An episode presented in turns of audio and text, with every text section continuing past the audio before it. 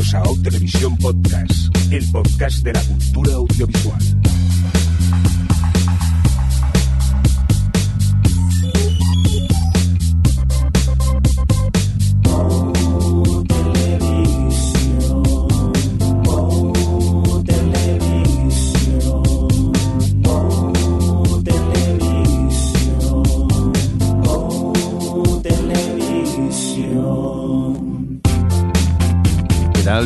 Bienvenidas y bienvenidos a O Televisión Podcast, eh, un podcast donde cuatro amigos nos reunimos para hablar principalmente de series de televisión.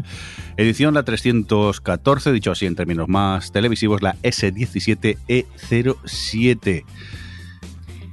Adri, ¿qué nos está pasando? Siete episodios ya, pero ¿qué nos está pasando este año? Pues que volvemos a caernos bien. ¡Feliz año! El año pasado no grabamos porque nos odiábamos, sería No sé, de repente hemos reajustado los relojes, sincronizado los relojes y yo estoy muy contenta de que mm, nos estemos viendo con tanta regularidad. Hombre, la verdad que cambiar el día de grabación, ahora lo hemos puesto un, un domingo y parece ser que a todos nos va mucho mejor y mira, mientras dure pues iremos aprovechando que vamos coincidiendo. Eh, Javi, ¿qué pasa? Feliz año, a ti también. Pues eh, igualmente, feliz año nuevo y sí, estoy de acuerdo con Adri y hasta cierto punto, porque también hasta ahora nos llevamos bien, pero después de este episodio quizás ya no, ¿eh? Eh, sí, porque creo que Alex eh, va a dejar de hablarnos algunos. Hola Alex, feliz año. Feliz año, Javi. No hablo con gente traidora de la Casa del Dragón. Lo mismo podría decir yo de los años del poder, ¿eh? que es como un- una puñalada, en el estómago. Oye, oye, Alejandro. oye, pausa. No, no, no vamos a empezar a pegar puñaladas todavía, que no hemos ni empezado el, el La puñalada ya me la habéis dado vosotros. Qué disgusto. Hay que. Lo decíamos medio en broma en Twitter, pero hubo momentos de amenazas de dimitir del podcast, ¿no, Alex? Mira, mira, cuando mo- monté el, pod- el top y vi, vi esos resultados, en fin, ya hablaremos, ya hablaremos. Adri, cuéntanos, que vamos a hacer el top. ¿Qué significa eso? Pues que vamos a, hablar de nuestras películas favoritas del año 2022. Películas, Eh, muy bien, bienvenidos. Esta peli ya la he visto. Perdón, eh, nuestras series favoritas del 2022, eh, pero que es una lista que hemos hecho conjunta, lo que quiere decir que cada uno hemos hecho nuestro top, hemos dado puntos del 10 al 1, se han hecho ahí unas matemáticas maravillosas que ha hecho Alejandro, que porque ya no le vuelvo a llamar por el nombre corto de, de amiga, em, y, y tenemos un- el top, el top del podcast, digamos, em, y lo iremos comentando pues del, del 10 al 1, aunque sea un top 13. Sí, un top 13, sale un top 13. Un top 10 de 13 eh, series. Por cierto, eh, como somos unos fuleros, lo que hemos hecho es eh, utilizar a nuestra compañera de, de Sons de- del podcast Librorum, Vanessa, para que nos haga de notaria.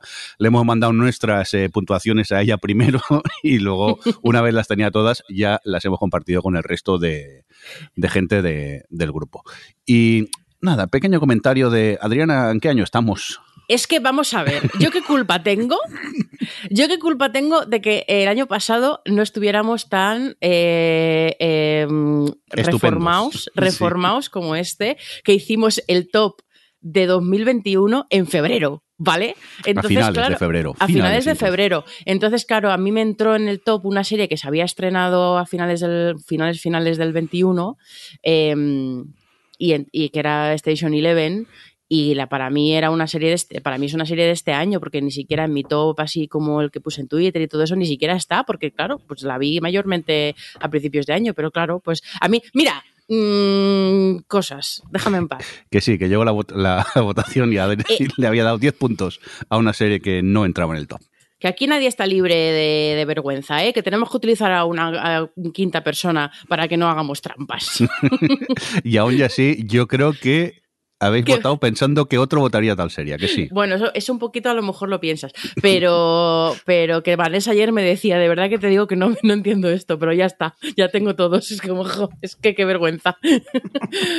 bueno, y aún y así, la- alguna serie se ha quedado fuera que pensábamos que entraría, ¿o no? Algunos olvidos ha habido, ¿eh? Yo, una vez hecho todo mi podcast, me he dado cuenta que una de las que me ha gustado este año, todo mi top, eh, me he dado cuenta que alguna de las que me ha gustado este año se me había olvidado por completo. Así que bueno, ya, ya hablaremos de ello luego como en, eh, en los extras o eh, cuando acabemos el top. Muy bien. Eh, pues nada, recibo también un cordial saludo de quien nos habla, con vosotros el señor Mirindo, y si os parece, pues nada, vamos a empezar a, repasar el, top. Por cierto, que eh, no pondremos el top en el post, para que así no os hagamos spoiler, pero sí pondremos un enlace a, un Excel compartido para que podáis verlo si queréis ver las votaciones que nos hemos dado cada uno a, las series que han entrado aquí en el, en el top. Dicho esto, que sepáis sí. que yo estoy haciendo un OTV Live eh, porque voy a cerrar la ventana, porque vivo en un bajo y la gente está pasando a pasar al perro y se están quedando todos mirándome. Eh, me está dando muchísimo yuyu. Pero pon la cortina. Me ven, como me ven. ya, bueno, normalmente, o sea, quiero que me entre la luz, pero claro, me ven con el micro y entonces se me quedan mirando en plan, ¿qué? Disfrázate y así ya es todavía más. Sí. ya no viene de eso. Venga, pues mientras Adri cierra la ventana, vamos a ir tirando por el top y nada, nos vamos a, como siempre, ese top de 13 series, a por el número 10 que tenemos eh, empate, eh, empate por cierto, un poco de superhéroes. Eh, Javi, The Voice, le has dado tú cinco punticos, ¿no? Sí, sí, señor. The Voice en esta tercera temporada que, que, bueno, que ya veníamos, ya no es sorpresa, ya no, eh, ya habíamos visto de todo lo que venía, pero ese giro que le han dado una vez más hacia quizás reflejar un poco lo que se está viviendo, lo que se ha vivido últimamente en Estados Unidos y hacer una, una versión satírica, ¿no? Por así decirlo, de, de, todo lo que pasa ahí en Estados Unidos, todo lo que ha pasado en la, en, la época Trump, con, con, esa, en esa subida de, de gente que, que, que bueno, que, utiliza la, la, violencia, la ultraviolencia, etcétera, eh, me ha parecido fascinante. Aparte que el, propio la propia serie tampoco se toma muy en serio en sí misma y, y, al final acaba siendo un espectáculo gore, bizarro, no sé cómo decirlo. Bizarro también es una palabra que se, se utiliza muy, muy alegremente, ¿no? Pero sí que es verdad que, que, bueno, que, que, por lo menos ahí se disfruta, es, es muy divertida la serie, muy entretenida y quieras que no te deja ese, ese pozo, ese regusto amargo, ¿no? Que, que dices, hostia, pero vale, esto es todo fantasía, pero ¿no tendrá algo de realidad? Y efectivamente, algo sí que tiene. Yo me lo paso muy bien, me lo he pasado fantástico con ellos. Quería cada, cada semana un episodio a ver qué es lo que estaba pasando, qué es hacia dónde iban a ir, porque ya te sorprende. Y ya el hecho de que haya una serie que te sorprenda que no sepas hacia dónde va a ir, ya solamente por eso ya merece la pena. Si luego tiene esa versión, ya te digo, esa, esa velada o esa sátira, ¿no? Sobre todo lo que está pasando en Estados Unidos, pues ya, vamos, me ha parecido fantástico. Así que sí, para mí es bastante, esos cinco puntos me parecen bastante bien puestos, creo yo. Muy bien, y Alex le has dado un puntico, ¿no? Pues yo es un poco trampa porque realmente eh, voto de Voice porque he aprovechado a verme este año pues todo, las tres temporadas que hay y bueno, en sí la tercera también me, me, ha parecido que estaba al nivel de las otras dos.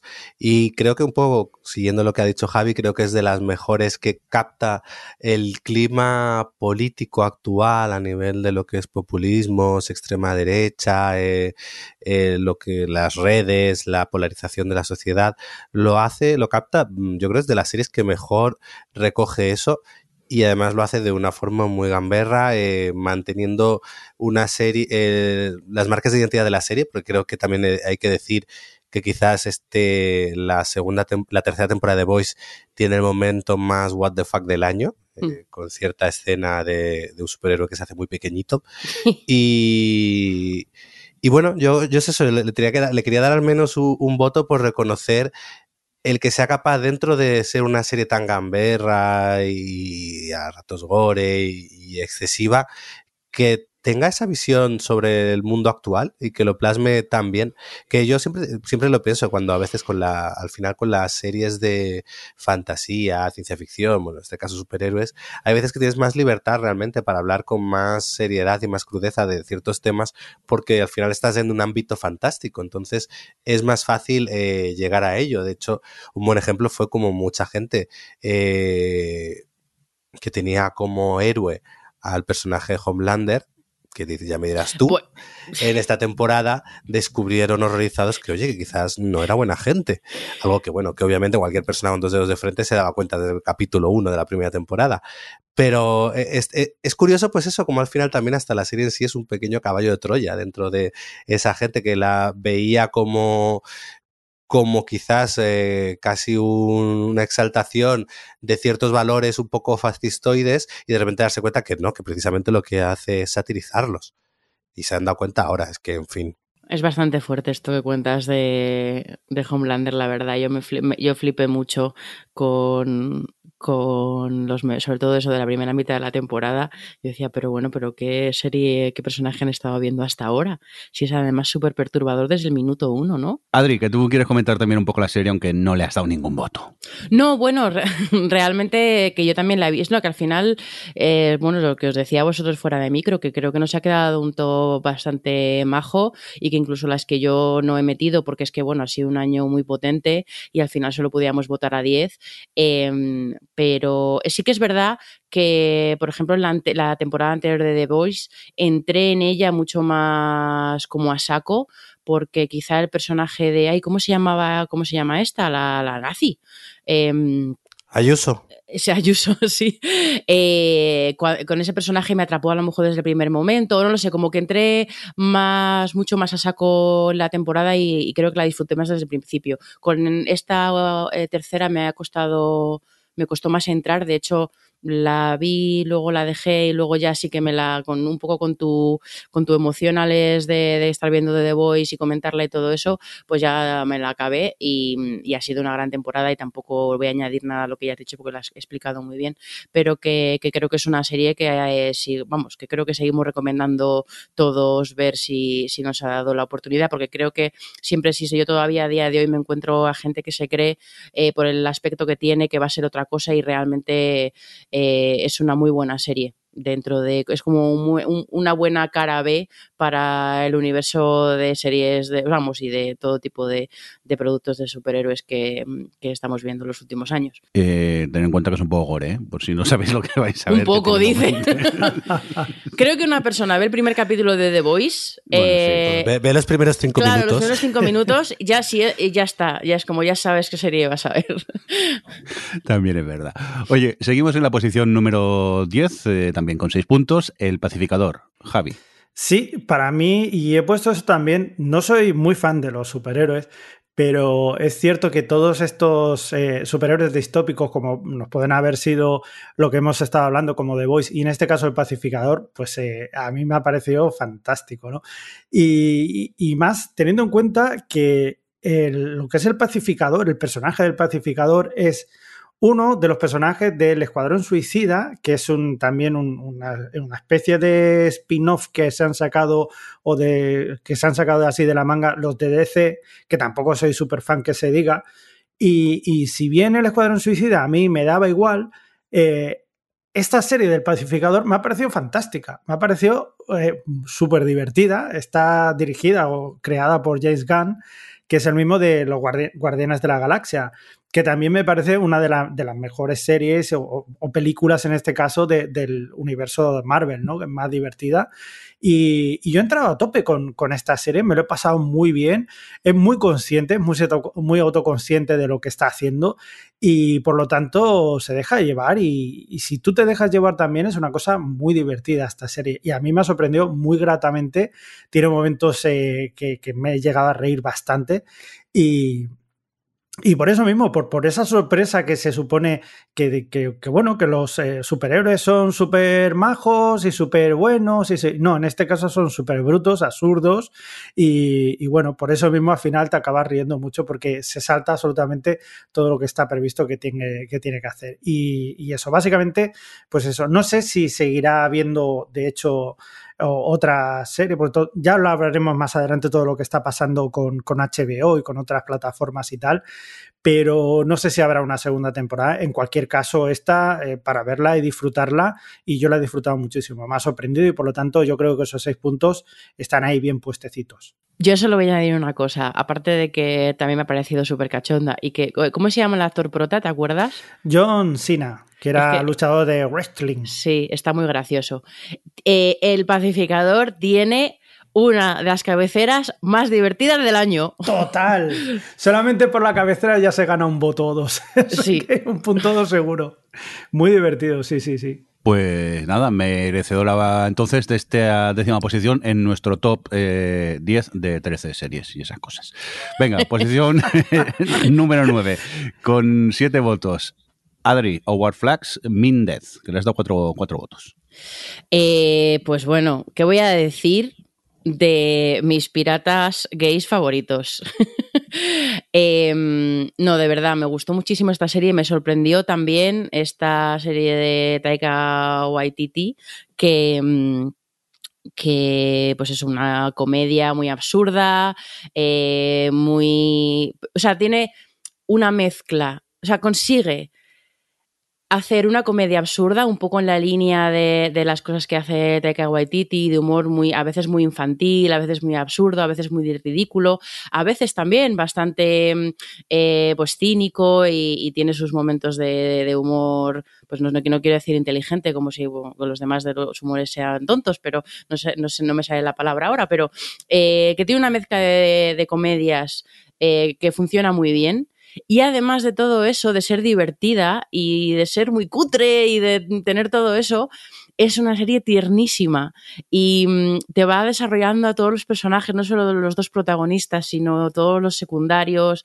Eh, les vas cogiendo muchísimo cariño a todos, eh, con todas las aventuras. Tiene, pues eso, eh, yo mm, shipeé, y en, mira, shipeé de barco, ship, ah, em, como que seguí la relación de los dos protagonistas con muchísima pasión. Em, y, nada, me encantó, me encantó. La, al principio, cuando vi el primer capítulo, era como, madre mía, ¿qué es esto? Y para el cuarto ya estaba totalmente dentro, totalmente enamorada de, de los protas y de, y de eso, de esa mezcla de, del humor tonto y, de ternura y de, inteligencia emocional con, con, muchas cosas que tiene la serie. Eh, me encantó. Alex, eh, habla tú a ver si podemos mejorar el chiste de Shipear, que es que me he mareado y todo de, de, escuchar. Por favor, sigue tú, sigue tú. Es que me, me he quedado sin palabras. Es que, jolines, se pone un listón tan alto sí, que a ver uno lo, lo alcanza. Festival ¿eh? del humor. Mira, yo creo que debemos retirarnos del podcast y dejárselo a Adri después de esto. Eso deberíais haberlo hecho hace mucho. Uy, la diva. Bueno, eh, volviendo a Our Flag Means Dead, yo a esta le he dado tres puntos y realmente suscribo todo lo que dice Adri, chiste incluido. Y es eso, eh, entras con el humor tontorrón que tiene, porque es un humor muy ton tonto, pero muy divertido y de repente poquillo a poco te vas haciendo con esa tripulación, te van cayendo todos bien y cuando, cuando te das cuenta dices, oye, si esto tiene más corazón del que yo esperaba o tiene un poquito más de peso o entidad que simplemente meros gag absurdos. Y así, eh, pues bueno, llega un punto en el que el cliffhanger del final era como, mira, como no me renueven esto, voy quemo HBO.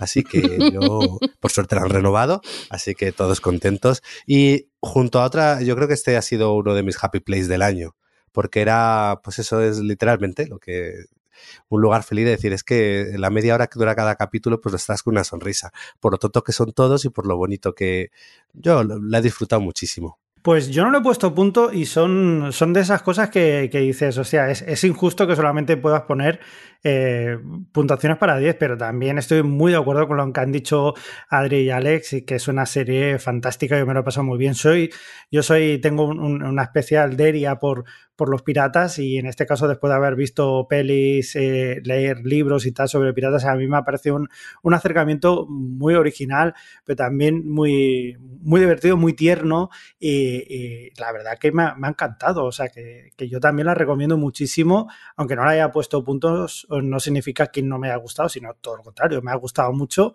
y, ya está, nada más que eso, que, que, escuchad a estos dos que han hablado perfectamente de la serie y, y haceros un favor si no la habéis visto porque eh, además es, es, una comedia que dura poquito cada capítulo y es muy divertida, es muy entretenida y si no os va el tema de piratas pues es un acercamiento bastante curioso desde luego. Venga, pues dejamos nuestra posición número 9 con este War Flags Min Death y nos vamos a por otro empate, la posición número 8, con 9 puntos las dos. Tenemos uh, primero, en primer lugar, a Herstopper. Eh, anda, que curiosamente solo la ha votado Alex, pero le ha dado 9 puntos. ¿Por qué? Pues mira, porque este es mi otro lugar feliz de, de este año. Es esta serie de Netflix sobre el pues el comienzo de la relación de dos chavales de instituto, pero es una serie tan sencilla que hace un poco de esta sencillez su principal arma, que es, sencilla, es tierna, es bonita, es optimista. Es una serie un poco al final sobre, pues, sobre la libertad de querer a quien quieras, como quieras, y, y, el, y los amigos, la familia que te rodea, eh, todo desde un punto de vista, un prisma más optimista, eh, contado sin excesivos dramas, ni excesivo culebrón, ni giros más propios a lo mejor de lo que suele ser habitual en series adolescentes. Entonces e, es como una pequeña serie eh, que todo lo que hace lo hace tan bien que a mí me, me conquistó. La verdad que, que, me encantó. Más allá un poco de lo que ya en su momento hablamos cuando, cuando hablamos de ella aquí en el podcast, de eh, llevarte un poco también recordarte esa adolescencia que quizás no, no, no, puede tener, o, y bueno, a mí a muchos nos pasó cuando habíamos, cuando eres gay y no puedes expresarte, y aquí, bueno, pues oye, ves a dos adolescentes, a dos chavales que sí pueden, pues oye, tener ese amor adolescente y es, es tierna, es bonita y, me encantó. Y ya digo, y era, fue también todo un lugar feliz que tuve que ser muy, muy fuerte para ir racionándome los capítulos y no verla de una sentada. Recuerdo que la, le iba pagando, veíamos uno o dos. Carlos decía, vamos a ver otro. Y era como, no, no, no, no, que quiero que dure más de un día. y pues eso, me encantó. Por eso le he dado un 9. Yo fui débil, creo que le ha habido un tirón, porque es que me, me encantó. Ade, tú también querías comentar cositas, ¿no? De Gestopper. Sí, no, bueno, a mí me pasó como. Bueno, yo es que, de hecho, iba a decir que yo la he visto dos veces con la tontería, porque eh, me invitó un amigo que tenía el screener y tenía, tengo dos amigos que, bueno, que también son, conozco, o son amigos reales, eh, que, tiene, que, son súper, súper, súper fans de los cómics y tal, y tenían unos periodistas y tenía los screeners y fuimos a su casa a verlo. En plan, nos vemos los cuatro primeros, eh, corte A, las tres de la mañana, y nos la vi, bueno, las tres de la mañana tanto no, porque realmente es una serie bastante cortita y nos lo vimos toda, toda el tiro en la serie. Y ya cuando se estrenó, eh, dije, ay, pues me la, pues lo que dice Alex, que al final es un lugar feliz y él lo ha explicado muy bien, el, el punto tan optimista y, bueno, sin hacer de menos los conflictos, pero sin dramatizarlos en exceso, eh, porque eh, pues eso, que, que, se ve, se ve también que me la volví a poner, ya esta vez, mm, pues eso, con, con más calma, pero, pero es, yo no, o sea, no, es una de las pocas series que habré visto dos veces, Heartstopper. Hombre, la verdad es que se ve muy, muy rápido. Yo os digo, yo si no la vi de una sentada, poco me, me faltó, porque es una serie maravillosa, una historia de amor muy pero que muy bonita. ¿Vamos a seguir avanzando? No, porque seguimos con la posición número 8. Allí tenemos eh, Winning Time, que curiosamente también único voto, y también Javi le ha dado nueve votos. ¿Tan chula está la serie, Javi? Pues sí. Eh, a ver, como serie como tal, con lo que te van a contar, igual, pues dices, me da un poco igual. Es decir, eh, como, como se crea, digamos, una dinastía, tampoco es una dinastía, ¿no? Sino como un club de baloncesto acaba siendo importante dentro de una liga de baloncesto como la NBA, pues igual no debería importar tanto en nuestras vidas. Pero al final no es tanto hacer o, tirar de lo que es el efecto nostalgia y, hablar del baloncesto de los años 80, sino de ver cómo te cuentan las cosas y todo lo que subyace en esos años 80, ¿no? Es decir, al final es, una serie histórica, pero es una serie histórica en la que hay, se contemplan un montón de cosas dentro de ella, ¿no? Y no solamente es el baloncesto, sino toda la sociedad que hay alrededor, en un Estados Unidos, en, una, en unos Los Ángeles, en, los que a, raíz de esta serie que estamos viendo, pues iremos viendo no solamente todo lo que pasa en la cancha, sino todo lo que pasa alrededor de la cancha, ¿no? Y sobre todo la forma de contarlo, ¿no? A mí me ha parecido fascinante, o sea, es el, que es un recurso muchas veces utilizado y mucha gente que no le gusta, el, romper la, la, cuarta pared y hablar con, con el público, etcétera, hacerlo partícipe, pero yo creo que, que, sobre todo es eso, juega con esa nostalgia de, de, tirar hacia atrás y de mirar hacia atrás, pero lo hace de una forma tan entretenida y tan, tan vistosa que, que bueno, a mí me ha parecido, ya te digo, fascinante. O sea, me ha fascinado muchísimo la forma de contarlo y por lo tanto, ya te digo, ha sido para mí un espectáculo, una de las grandes sorpresas y tengo muchísimas ganas de ver qué, qué va a ser la, la, siguiente temporada, si al final acaba viendo, que vete tú a saber con todo lo que está pasando en HBO. Espero que sí, por Dios.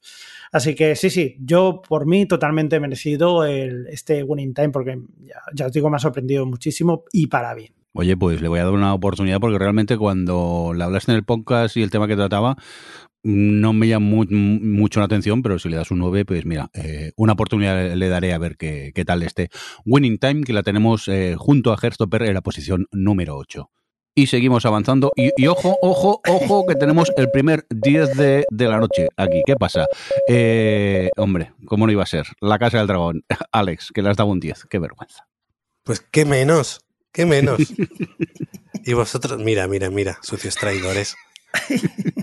Eh, pues qué, qué he de decir ya si hablamos de ella bastante en un especial, eh, pero bueno, para mí le he dado los 10 puntos, quizás no tanto porque crea que es la mejor serie del año, pero sí es la que más he disfrutado, la que más me ha hecho esperar cada semana el siguiente capítulo, casi que quería que llegase el lunes, cosa que pues no, pero sí, quería que llegase el lunes con tal de ver el, nuevo capítulo y de no esperar nada de ella, incluso tener la pereza de, bueno, ahora un spin-off de Juego de Tronos, volvemos otra vez a un poco a exprimir eh, la gallina huevos de oro a ver qué sale ahora, a estar completamente dentro y a disfrutar en el último tramo como disfrutaba de, de, Juego de Tronos, de pues eso, de sentarme con la expectación de a ver qué me cuentan, a ver qué giro loco viene y, nada, pues es eso, ha sido mi, le ha puesto los 10 puntos y ha sido mi serie favorita del año por sido la que más he disfrutado en su visionado semanal.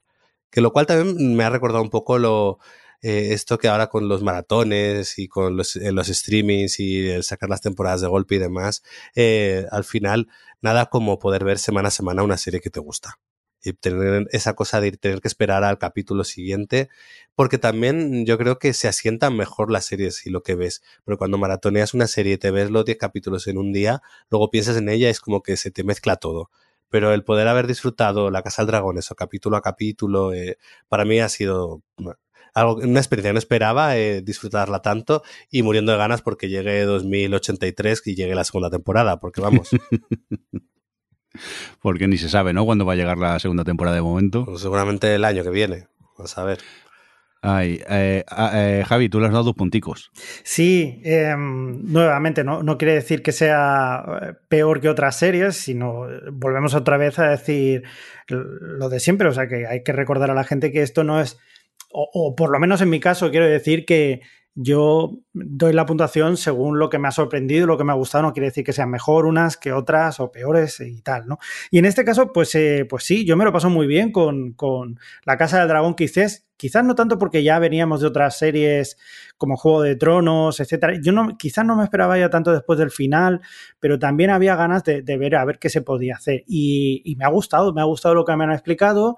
Eh, sí que efectivamente no es exactamente igual que Juego de Tronos, pero es verdad que se nota que han mejorado en muchas cosas, sobre todo con dragones. Cuanto más dragones pones, siempre la cosa siempre mejora. Eso, eso desde luego, pero no solamente eso. Sí que echo de menos, por ejemplo. Tienes que esa... cambiar en tu letterbox eh, este. Hay Javi, dragones. Y poner, hay dragones, explosiones y dragones. Va a ser el, la, la actualización. Sí, sí. Eh, a ver, que también hay cosas que me han un poco sacado fuera de, tema, sobre todo los episodios estos que eran tan, tan oscuros que si no se podía ver, que esto ya hemos hablado, que es una cuestión técnica y artística y lo que tú quieras, pero también me ha echado un poquito para atrás para no haberle echado o haberle dado más, más puntos. Pero aún así, yo creo que es una de las series destacadas de este año que tiene una trama, que tiene unas, unas enemistades, un, un, bueno, es que todo lo que pasa ahí yo creo que es, es una carnaza tremenda y nunca mejor dicho, ¿no? Y, y, bueno, la verdad que es una serie que, que, fantástica. He disfrutado también de ella cuando se ha estado grabando porque estaban aquí en Cáceres y los estaba viendo cómo iban y claro, a mí me fascinaba mucho de, mira, la Plaza San Jorge, mira, ahí está la, la calle Aldana y, y, claro, lo estaba viendo y yo me, me, partía de risa. A ver, no me partía risa, sino que lo veía y tal y, y me hacía muchísima más gracia, ¿no? Pero sí, sí, y muchas ganas, igual que dice Alex, a ver qué es lo que pasa en la siguiente temporada, porque eh, lo han dejado de una manera que dices, Dios, la que se va a liar aquí va a ser pequeña, ¿sabes? Pero bueno, eso ya dentro de unos cuantos años, cuando nos jubilemos y tal, a ver si la podemos ver, efectivamente. Nada, voy a aprovechar y así le voy a pasar la pelota a Adri y me escaqueo yo. Y tú, Adri, no le has dado ni un voto, ¿no? ¿Cómo te gusta? Yo no quiero decir mucho porque cada palabra que diga sé que es como una puñalada para Alejandro y no me gusta hacer Ya estoy muerto por dentro después de esto. eh, porque como, como, como entiendo lo que siente por, por, por, lo que él me hace con los años de poder, no quiero yo eh, eh, pues echar sal en la herida. Pero, pero bueno, no es que, o sea, es una serie que mm, que no entré como, como entré en el Juego de Tronos, que ya lo conté cuando, bueno, de hecho eh, tenemos ese especial que yo sobre la Casa del Dragón, que creo que, no, que quedó guay, que hablamos un, mucho más en detalle de la serie, así que tampoco voy a decir mucho, porque además ya habéis hablado vosotros muy bien, pero Solo quería decir que a pesar de que me costó entrar y, y que no enganché tanto con, con, no conecté tanto con la serie como esperaba o podría haberlo hecho, sí que tengo ganas de la segunda, porque creo que la primera ha sido como ese prólogo largo en el que me ha costado, pero bueno, al final estoy ahí y, y espero la segunda disfrutarla más. O sea, de verdad que con la, segunda me voy a enfrentar a ella eh, pues, pues eso, eh, con ganas de que me guste y de disfrutarla tanto como disfrutaba en su día Juego de Tronos. ¿Qué, ¿Te ha gustado lo que ha hecho Alex o sigue sin hablarle? Mm. ya hablaré. Vamos a avanzar, vamos a, avanzar. a los anillos. Venga, avancemos. Ahora cada vez que Alex me llame por teléfono, las tres al año, eh, voy a voy a ponerle voy a ponerme eso de ese mm, de, de, de, tono de llamada. Eh, sí, lo, lo, podemos vender como politono. sí.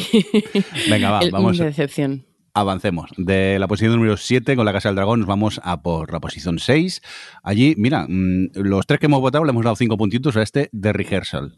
El, el ensayo creo que se llamaba en, en castellano, ¿no, Adri? El, los, los, ensayos. Los, los puede ensayos, que sea, verdad. ¿no? Sí, sí. Sí, en castellano los. ¿Por qué cinco puntitos? Eh, pues porque ha sido, es un experimento de ficción, no ficción, súper particular, un estudio sobre muchas cosas. Es que es, muy, yo creo que es, además ese tipo de serie que es mejor empezar a ver sin, sin saber mucho sobre ella, entonces no, no voy a contar demasiado, pero, pero para el que no la conozca es este hombre que que básicamente coge a personas que tienen algún conflicto en su vida, algún conflicto con alguien o con algo, una situación, y les entrena eh, el ensayar, el enfrentarse a eso eh, para, para, que cuando se enfrenten a eso, pues lo hagan con menos ansiedad o con menos miedo o por fin se atrevan o lo que sea, ¿no? Y de repente eso, que en el primer episodio parece que va a ser algo pues de situaciones como más cotidianas de la vida, de repente se transforma en un estudio que acaba también siendo como una mirada a sí mismo del propio Nathan Fielder, que es el que lo hace. O sea, es como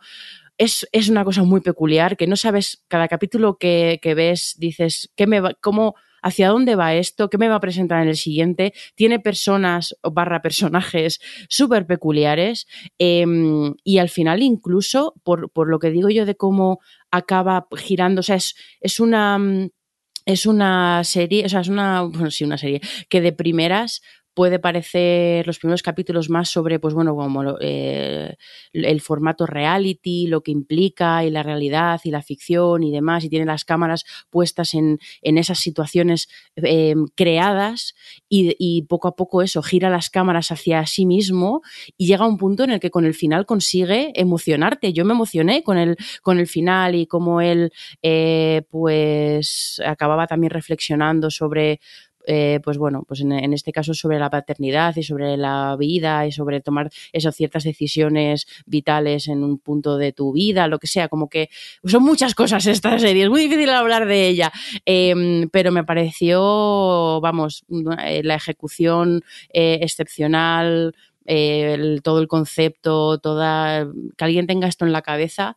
De hecho, me quedé con ganas de ver el formato medianamente similar al anterior que hizo, que hizo el mismo, el mismo tipo, Nathan For You creo que se llama, pero al final pues no encontré el momento a ver si lo hago.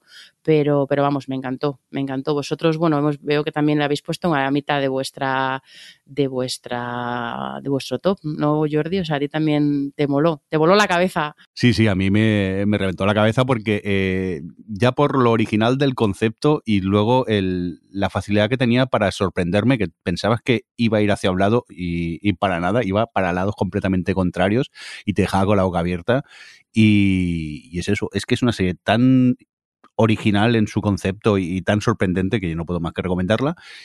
Y sobre todo, no decir nada para que os sorprendáis, porque es que, no sé, a mí me voló la, la cabeza y supongo que Alex a, a, ti también, ¿no? Sí, yo realmente la resumiría como Nathan Fielder, genio o psicópata. y ahí creo que engloba muy bien todo lo que sientes conforme la vas viendo. Porque ya el último capítulo era como, pero bueno, este señor encerrado tiene que estar. Pero no, me ha gustado muchísimo. Tiene, creo que hay, es una premisa muy, muy extrema, muy loca, que además él la va retorciendo cada vez más a niveles que piensas que ya no, que ya no puede dar una vuelta más a la locura que ya te está planteando tanto conceptualmente como de hecho en, ejecución y lo sigue haciendo y le va dando vueltas a eso hasta un punto que, que dices, pero bueno, eh, ¿a dónde quiere llegar? Y cuando realmente ves a dónde llega, eh, yo no, no, no me emocioné en ese, como quizás Adri en el sentido de emocionarme, pero era como, perdona, este señor, ¿de dónde lo han sacado? Así que no, eh, yo la recomiendo porque es de esta, ahora que vemos tantísimas series, tenemos tanto a nuestra disposición, es de las pocas que puedes decir, es que no he visto nada igual. Eh, no, no hay algo como de los ensayos que haya visto antes.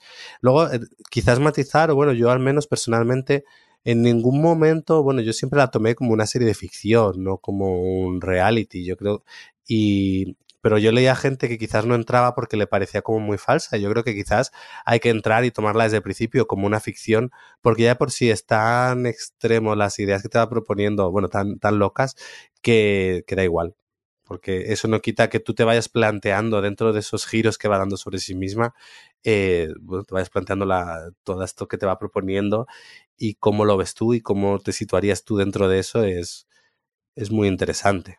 Yo desde el primer momento la tomé como una ficción, eh, o sea, como una, un falso documental, podríamos decirlo, una, un falso reality o como queráis, pero sí que es verdad que no está tan claro que, que, cuando a medida que, su, que se iba emitiendo salía mucha, pues bueno, mucha prensa de periodismo especializado que analizaban, de hecho, bueno, como, como, para el capítulo 3 o el 4, por una cosa que pasa y demás, salieron varios, eh, varios artículos de lo que hacen, bueno, lo que dices tú, Alex, ¿no? Que al final es un poco psicopatía, ¿no? En plan, lo que está haciendo Nathan Fielder eh, está mal, o sea, como de análisis de, de, hasta dónde estamos dispuestos a llegar con la, con, con la realidad y no sé qué, y yo pensando, pero, pero de verdad que, o de verdad que no es todo esto mentira, o sea, quiero decir que que hay mucha Pero... gente que la ha visto creyéndose o, o, pensando que sí que, que sí que es realidad y, y, y bueno, yo me puedo creer que, que muchas, o sea, obviamente muchas cosas no están guionizadas de las que pasan,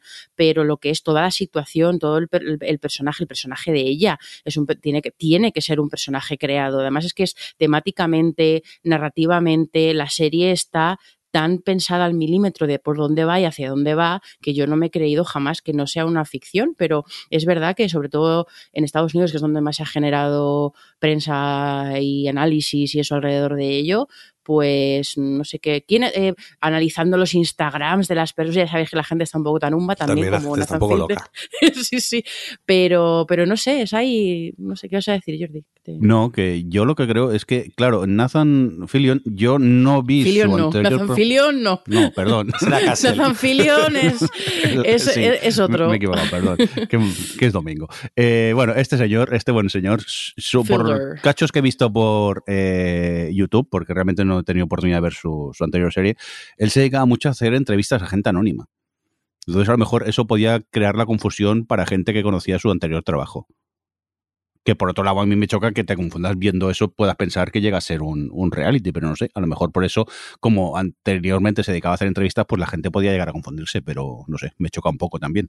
Ya, yo por eso no quería negar la verdad de alguien. O sea, si tú lo has visto, querido oyente, y has pensado que era todo realidad, eh, a tope contigo cada uno y, y, seguramente habrá sido un visionado distinto. Yo creo que es que además de rehearsal, o sea, los ensayos, mm. es una, una, serie que cada uno se centra, se, se puede centrar en, en, una parte muy concreta de su discurso, de su propuesta, porque como es tan loca y tiene tantas partes y eso, que, que bueno, que es parte también, yo creo, de, de lo que le hace estar en el 5 de nuestro top.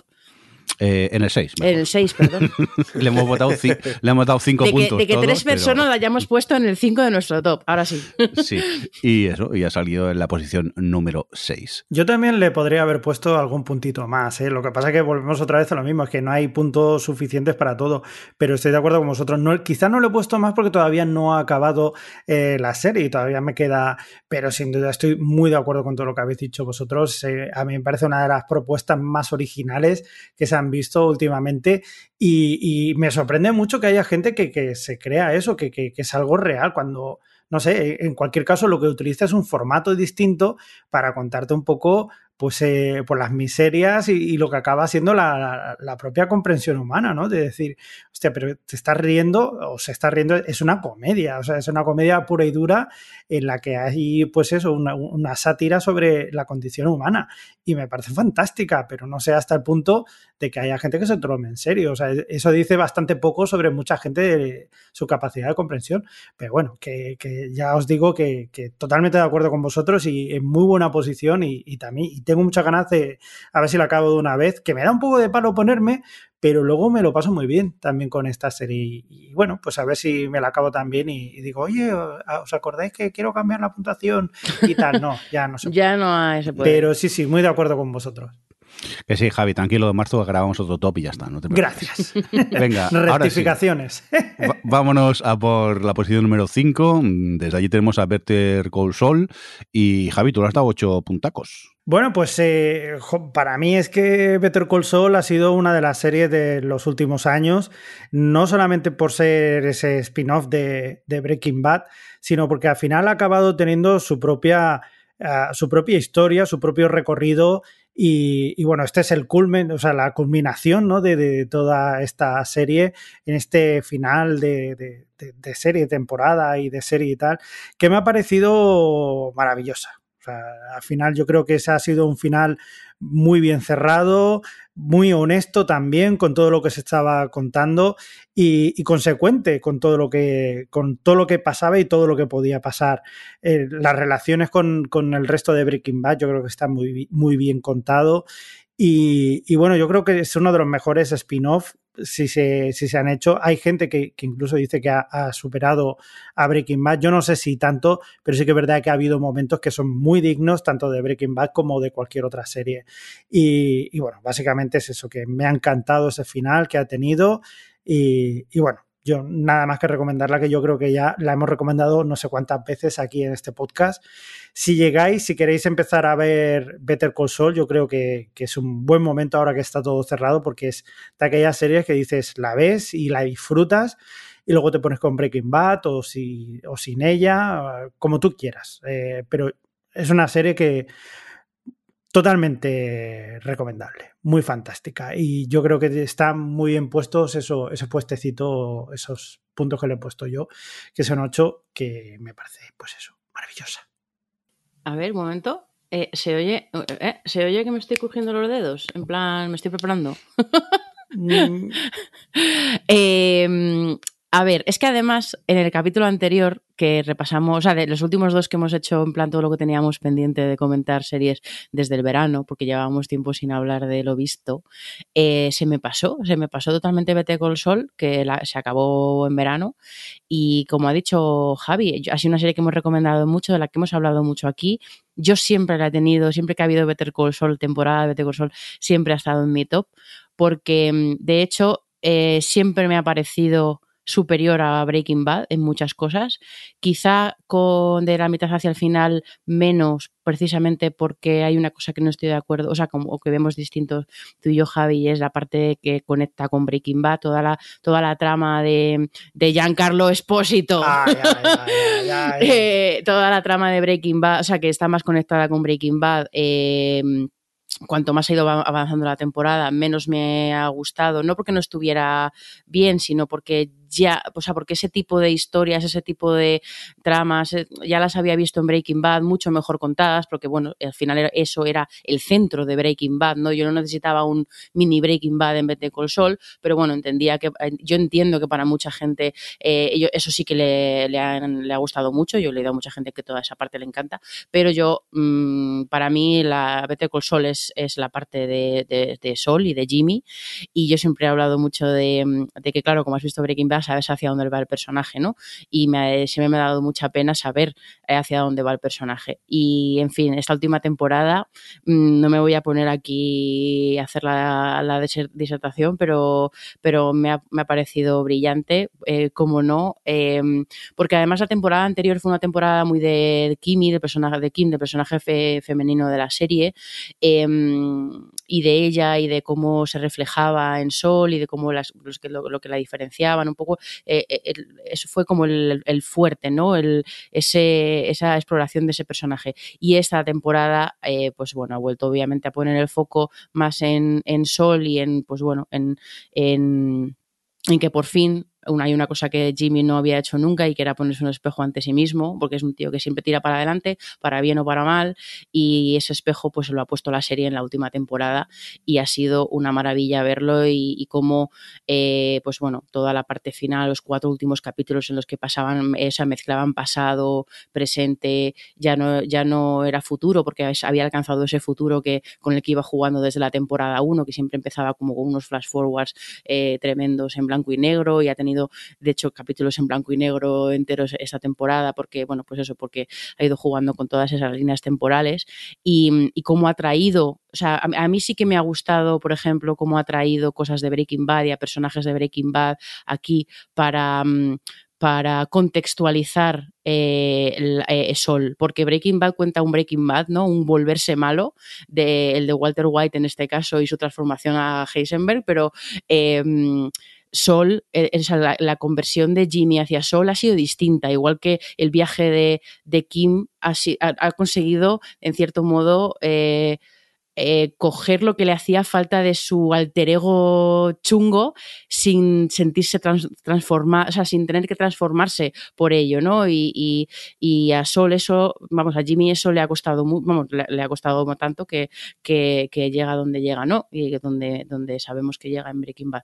Pero... Mmm, me han parecido, o sea, de verdad, ya, esa no sé, ya he perdido el hilo de toda, pero bueno, yo creo que ya he dicho suficiente para, para dejar claro que, que, me ha parecido brillante, que le han dado un cierre al personaje eh, estupendo eh, y que eso que han llegan hasta un punto de Breaking Bad, pero luego ya, o sea, como que han sabido retomar el personaje o sea, como en el futuro de post Breaking Bad, ¿no? Es un, han sabido jugar muy bien con los time, o sea, con las líneas temporales de las dos series y, y esa, en lo que respecta al personaje y nada. Una de ellos la voy a recordar como una de mis series favoritas de, de, vamos, seguramente vaya a estar siempre en, listas que puede, futuras que pueda hacer de series favoritas o de personajes memorables o, de, arcos de, de transformación y de personajes eh, brillantes. Así que meter con sol no, o sea, top. Entonces, eh, no me ha quedado claro. ¿Te ha gustado o no te ha gustado? a ti, no, tú, tú también la tienes en top. Sí, sí, sí. Yo eh, le he dado tres votos, pues eso, porque hay que repartir votos y es muy complicado a veces, pero sí que es, es una serie que realmente eh, siempre disfruta muchísimo sus temporadas. O sea, siempre la ha tenido eh, como una de mis series favoritas y, y, por otro lado tengo la sensación que es una serie de la que se habla muy, muy poco. Pero le quería dar algún que otro punto y al final aquello que vas haciendo, si le doy a este, y al final solo le he dado tres, aunque quizás se merecía más esta última temporada de de Better Call porque me parece que cierra muy bien la, la serie y, no ha sido una temporada para mí muy pero que muy redonda. Yo debo, debo añadir que es eh, posiblemente, ¿sabes cuando alguien te dice, yo es que soy así? Y tú dices, sí, pero así como. Pues esta es la. la... ¿Qué conversaciones tienes con la gente, ¿No? Javier? No, no sabes encontrado gente que dice, pero ¿por qué hace eso? Es que yo soy así. De, pues, eh, así como, pues esto es la mejor explicación posible de esas personas que te dicen, yo es que soy así. Eh, y te dices, ¿por qué la gente es así? Pues eh, así te lo explica Better Call Saul. Y te lo explico muy bien. ¡Ojo! ¡Ojo! ¡Que llegan los 10 puntos!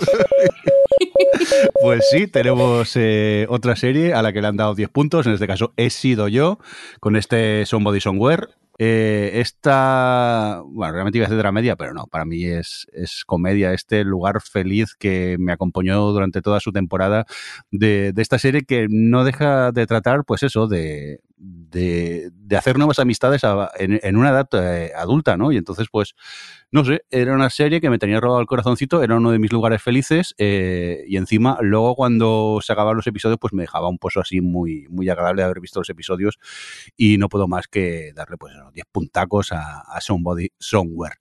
Alex le ha dado 6, ¿no? Hombre, yo sí insistiría en que es de la media porque uh, tiene momenticos, es decir, que yo sí, sí, sí no, no es comedia en el sí. sentido más de voy a ver una serie divertida, ¿eh? Es decir, es bonita y es tierna porque mm, es lo que has dicho, es ver eh, cómo, cómo nace una amistad entre dos personas ya adultas, que lo que implica sobre todo en esta serie, lo que te cuenta muy bien, es que son dos personas que vienen con sus mochilas, con sus bagajes emocionales, sus, sus penas, sus cosas y cómo tienen que hacer encajar todo eso para que esa amistad funcione.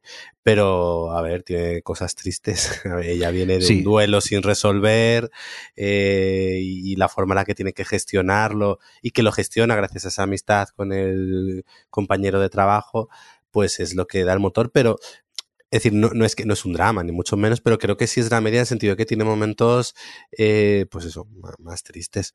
Pero bueno, para mí, eh, insisto en que sí, que ver, ver a estos dos, cómo funciona la, química que hay entre ellos dos, siendo una relación de amistad, es maravillosa, cómo funcionan. Y luego es una serie que yo también, me, esta sí me la vi en una noche y, y tengo muchas, muchísimas ganas de continuar con ellos. Adri, tú le diste dos puntos, ¿no? Sí, a ver, a mí también me gustó un montón y de hecho, eh, un poco en la línea, o sea, por continuar lo que, lo que comentabais de, mm, del comedia, dramedia, tal, me acuerdo en su momento, si te acuerdas, Jordi, cuando me la recomendaste y me dijiste que era un lugar feliz. Y yo me vi el primer capítulo, o los primeros capítulos, cuando cuentan un poco el arranque y el momento vital en el sí. que está la protagonista y tal, y dije, jope, no sé si lugar feliz, pero luego con el paso de los capítulos, o sea, que porque, o sea, que os entiendo a los dos, quiero decir, porque con el paso de los capítulos fui entendiendo a lo que se refería Jordi, porque aunque sea, efectivamente, no me parece mm, una comedia, eh, sí que entiendo lo del lugar feliz en el sentido de que, aunque, pues eso, eh, tiene un pozo ahí dramático, han pasado cosas bastante chungas, los personajes tienen, están en puntos de sus vidas en los que tienen que gestionar historias, pero es muy bonito ver cómo como pues eso, son personas muy normales mm, que se apoyan, que efectivamente se comprenden las mochilas que, con las que viene el otro y a, pues eso, ya está edad adulta, como decías tú, Jordi, que es mucho más difícil hacer amigos porque bueno, ya te conoces muy bien, sabes cómo eres, sabes lo que quieres, sabes lo que te apetece aguantar y el otro igual, ¿no? Entonces eh, es muy complicado eh, encajar y las vidas y todo lo que te pueda estar pasando en cierto, eh, ya a ciertas edades.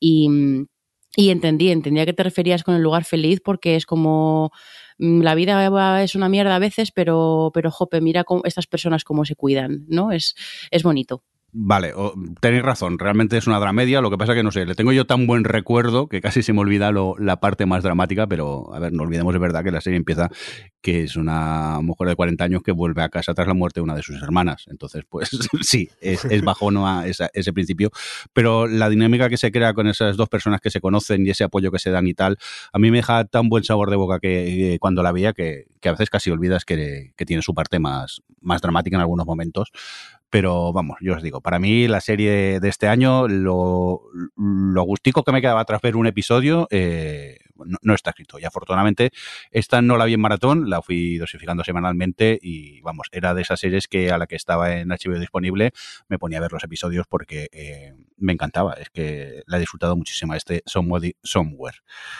Eh, Javi, mm, ojo, que viene otro 10. Venga, dilo, venga. ja. ¡Ojo! ¡Que viene otro 10! Venga, en plan carrusel deportivo. Eh, qué vergüenza, una serie que no ha votado Alex. Para que lo tengáis presente. Adri, los anillos de poder. Eh, 10 para ti. claro. Posición número 3 en el top. Mira, eh, tenemos un especial bastante largo eh, sobre los anillos de poder, así que os invito a que lo escuchéis. No me quiero yo enrollar mucho, pero, pero bueno, mm, la he puesto como mi serie favorita del año porque cada capítulo para mí ha sido una experiencia religiosa. Eh, así lo digo. Eh, yo no soy ciega a sus faltas, no soy ciega a, su, a, las torpezas que, que ha tenido a la hora de estructurar ciertas tramas, a la hora de, mm, darle carisma o, potencia a algunos personajes. Em, pero bueno, yo, sea, que soy como soy consciente de que en cierto modo este 10 em, tiene algunos puntos de vivir mi propia verdad, que es, eh, bueno, pues a, em, ver la serie desde la perspectiva de alguien que a lo mejor rellena huecos o, no, sé cómo, bueno, lo, lo hablábamos en el especial, pero pues eso, de, de, de alguien que, bueno, pues que es muy fan de los libros, que es muy fan del universo y que de repente ve representadas ciertas cosas, ciertos momentos, ciertos lugares, ciertos personajes, em, pues es- ha sido muy especial. Creo que a pesar, o sea, quiero decir, a pesar de sus faltas, creo que, que la serie me sigue pareciendo que tiene momentos excepcionales y que tiene tramas muy buen llevadas, personajes em, muy eh, pues bueno, elegidos, además que son inventados, como por ejemplo ese antagonista principal de la temporada, que me parece interesantísimo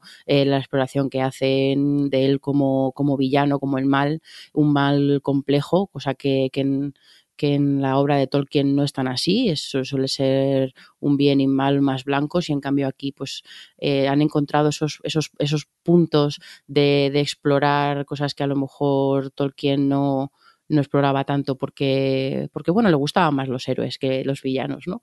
En, en mayor medida, pero bueno, eh, lo que sea. Eh, y la he disfrutado muchísimo. La música, bueno, toda la parte, toda la parte visual, toda la parte de reconstrucción, toda la parte de, diseño, de arte, de, conceptualizar todo ese universo fantástico y bueno, pues de ver todo eso en pantalla por primera vez, pues muy especial. La música, que claro, después de, de verlo todos estos, estos últimos meses, que eh, me he empapado mucho de la música, que además tienen en, tienen en Spotify lo que es el la, el soundtrack de la, la, banda sonora de la serie en, un solo en un solo disco, digamos, en un solo, pues eso, no sé si son 20 o, o 25 canciones, pero luego con cada episodio iban sacando eh, toda la, la, banda sonora del episodio. Y ahí, ahí pues cada uno tiene como seis o siete tracks de, de, tranquilamente de 8 a 15 minutos de música. Y ha sido maravilloso ponérmela de fondo porque eh, bueno, eh, McCreary ha ha hecho, un trabajo excepcional siguiendo un poco la estela de, lo que ya hizo Howard en su momento con El Señor de los Anillos, de, crear todos esos motivos musicales para, cada personaje, para cada eh, tono, para cada lugar, ir jugando con ellos, con la orquestación, con el tono, con el ritmo, con la oscuridad, la luminosidad, lo que sea, ¿no? Para representar un poco ese momento, cómo iba evolucionando, por ejemplo, o cómo juega con el, con el motivo de Galadriel, que yo creo que es mi favorito de la serie es, es una maravilla. Y, en fin, yo, Los Anillos de Poder, eh, supongo que para sorpresa de nadie, es mi serie del año. Javi, eh, tú le has dado cuatro punticos. Sí, a mí me gustaría hacer, eh, estoy muy de acuerdo con todo lo que ha dicho Adri, eh, también estoy muy de acuerdo con lo que ha dicho, que, quizás han, jugado con una cosita, han jugado con muchísimas cosas que son diferentes eh, o, que son un poquito diferentes con, lo que es la obra de Tolkien, ¿no? Pero el hecho de precisamente jugar con ello, con, sobre todo con el tema del, mal, ¿no? De, de, cómo se reconoce el mal y, y qué es el mal en sí. Eh, por ahí quizás sí que podrían tirar para mi gusto un poquito más porque me parece eh, mucho más fascinante, ¿no? Por ejemplo, eh, en comparación, ¿no? ya lo hablamos en su momento también, la comparación con la Casa del Dragón, en la que todos son malos directamente, no hay ninguno, no, no hay Targaryen bueno, que decíamos.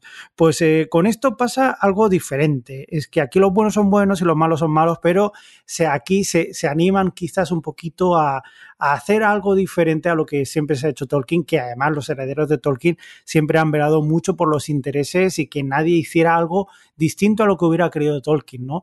Y en ese caso yo creo que es poquito lo que han puesto, pero ese poquito siempre es algo que, que a mí me, me ha gustado mucho. Y me gustaría hacer un símil, más o menos, con, con, lo que pasan con nuestros compañeros de Tritono Podcast, también aquí que lo podéis escuchar en Sons. No es lo mismo eh, ver o escuchar un disco que ir a un concierto y ver ese, ese disco en directo, ¿no? Con, con, la obra de Tolkien y con esta serie yo creo que ha pasado algo parecido. Eh, tú más o menos puedes escucharte un disco, pero hasta que no vas allí y lo ves y ves cómo se toca, y igual es diferente a como tú habías sonado en, tu casa, con tus auriculares de alta definición, etcétera, y vas allí y se escucha diferente, sí, pero también te digo que la emoción que se tiene en un concierto no se tiene eh, cuando tú lo estás escuchando en tu casa. Entonces eso también hay que tenerlo en cuenta y por eso yo lo he valorado también y a mí me ha gustado mucho en este sentido. Así que yo he disfrutado tanto que, bueno, le he puesto un 4 que podría haber sido un 8 o un 10 también, perfectamente. Pues ¿por qué no se lo has dado? Pues porque yo qué sé, que hay otras cosas, déjame en paz. Porque sabía que le iba a poner yo alto, que dilo, dilo. También, también, también, no te Sé digo yo que no. Ya estamos ahí con la manipulación de, de votos. Eh, yo no quiero añadir mucho más, yo le he dado seis puntos, la verdad que es una serie que, que he disfrutado mucho, ese esa, ver eh, plasmado en, en, la pantalla de casa ese mundo de, de Tolkien, ese número tan bonito y, y, todo lo que todo lo que crea la serie y aparte a mí, mm, en cuanto a argumento, tiene algún que otro fallo, pero a mí me, me, tenía muy enganchado y yo la he disfrutado mucho y por eso creo que se merecía esos seis, seis punticos. ¿Y tú, Alex, cuánto le sabías? Ah, no, perdón, perdón, no, no, vamos a seguir avanzando, mejor. Tenemos que haber puesto voto negativo. pero bueno, Alejandro. ¿Cuánto no, a, a, ver, no. Yo obviamente no, no entraba en mi top 10, ni 15, ni 20, ni 25. Me, me pareció la decepción del año. Yo intentando eh, no, no hacerle daño, y veis lo que me está haciendo a mí, ¿no? Pero entiendo que os haya gustado. Y sobre todo entiendo a Adri porque la he visto hablar con pasión de la serie que ya veía en su cabeza. Y oye, pues eso hay que valorarlo.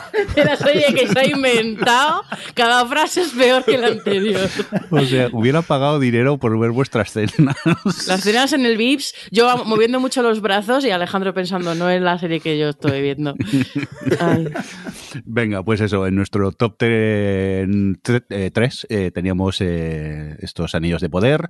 Seguimos avanzando, vamos a por la posición número 2, allí tenemos un, empate y vamos primero con, con Andor, esa pedazo serie que yo creo que cuando dijeron que iban a estar Andor nadie daba un duro por ella y al final nos pusimos con ella y la disfrutamos tanto que hicimos un especial hace poco, es el, episodio anterior que, publicamos. Eh, ¿Por qué siete punticos, Alex, con, con Andor? Pues yo, de hecho, diría que ahora es la serie que me ha abierto a Star Wars, porque empecé con Andor. Bueno, a ver, yo había visto las pelis de Star Wars, las nueve, las he ido viendo, pero vamos, sin mayor interés. Sí. Y, y, con Andor como que se me ha abierto lo que es este universo Star Wars, quizás por, bueno, y remito un poco, como hemos dicho, con otras series a que hemos hecho un especial donde hablamos más en profundidad, pero era por, por encontrarme una serie quizás moralmente o éticamente interesante en su propuesta, que luego estaba distribuida como en pequeños arcos argumentales que me funcionaban casi como mini películas, a cada cual más interesante, un, cada uno era más interesante que el anterior. Eh, tenía un personaje que dentro de lo quizás podemos decir un poco soso que podría parecer, es capaz de ir llevando la serie. Y bueno, me ha sorprendido, eh, enganchándome, gustándome y sobre todo despertando mi interés por lo que es todo el universo de Star Wars. Tanto que, bueno, luego me puse a jugar el juego de del Jedi Fallen Order, luego me he puesto ahora a ver la trilogía del episodio 1, 2 y 3 y hasta me han gustado. Estoy ahora viendo Obi-Wan Kenobi, o sea que ahora de repente soy fan de Star Wars. El otro día entró, la, entró la pu- la puerta por mi casa y lo primero que dijo, se quitó el abrigo, lo dejó en el sofá y dijo, Adriana, que soy fan de Star Wars. o sea, yo no puedo estar más disgustada. No, y la no, culpa es de. Andor. Y la culpa es de Andor. Ahora cuando se despide dice que la fuerza te acompañe, ¿no? Sí. Total, total. Ahora voy a- a- a- abriendo las puertas estas automáticas con la mano, ¿no? Vamos, que, que eso, que Adri, que nos encantó, ¿no? Ander. Eh, Under, Under Andor. nos, nos encantó, nos encantó. Eh, no quiero añadir mucho, ya lo ha dicho Ale, tenemos un especial que creo que nos quedó bastante bien. Fue totalmente improvisado, eh, pero nos emocionamos tanto de lo mucho que nos había gustado inesperadamente que tuvimos que, ya lo contamos en su momento, tuvimos que Sí. cortarlo y hacerle un episodio aparte para que veáis eh, lo que nos ha gustado. Pero, pero nada, es que lo habéis contado muy bien. Eh, ha sido una combinación de lo bien que estaba estructurada, de cómo maneja al personaje principal, que además eh, lo lleva, pues, pues eh, al final Star Wars es una, son unas historias que, que a, ver, a ver, que no, lo decía antes era broma, a mí Star Wars me parece bien, casi todo lo que he visto, casi todo me ha parecido entretenido, pero no, son, eh, no es una saga que me emocione. Y además son la- películas de aventuras y de acción con viajes del héroe muy clásicos y que precisamente la- lo que más me ha gustado de Star Wars, que es por ejemplo pues eso, el episodio 8, son, son historias que le dan un poquito la vuelta a eso o que, o que se replantean un poco el viaje del héroe clásico. Eh, y eso pasaba en el episodio 8 y pasa con Andor en algunos, sobre todo en todo el arranque y precisamente de hecho es, es pues eso, es la historia de un héroe reticente y cómo pues bueno va, va entrando un poco en esa en esta historia de, de rebeldes.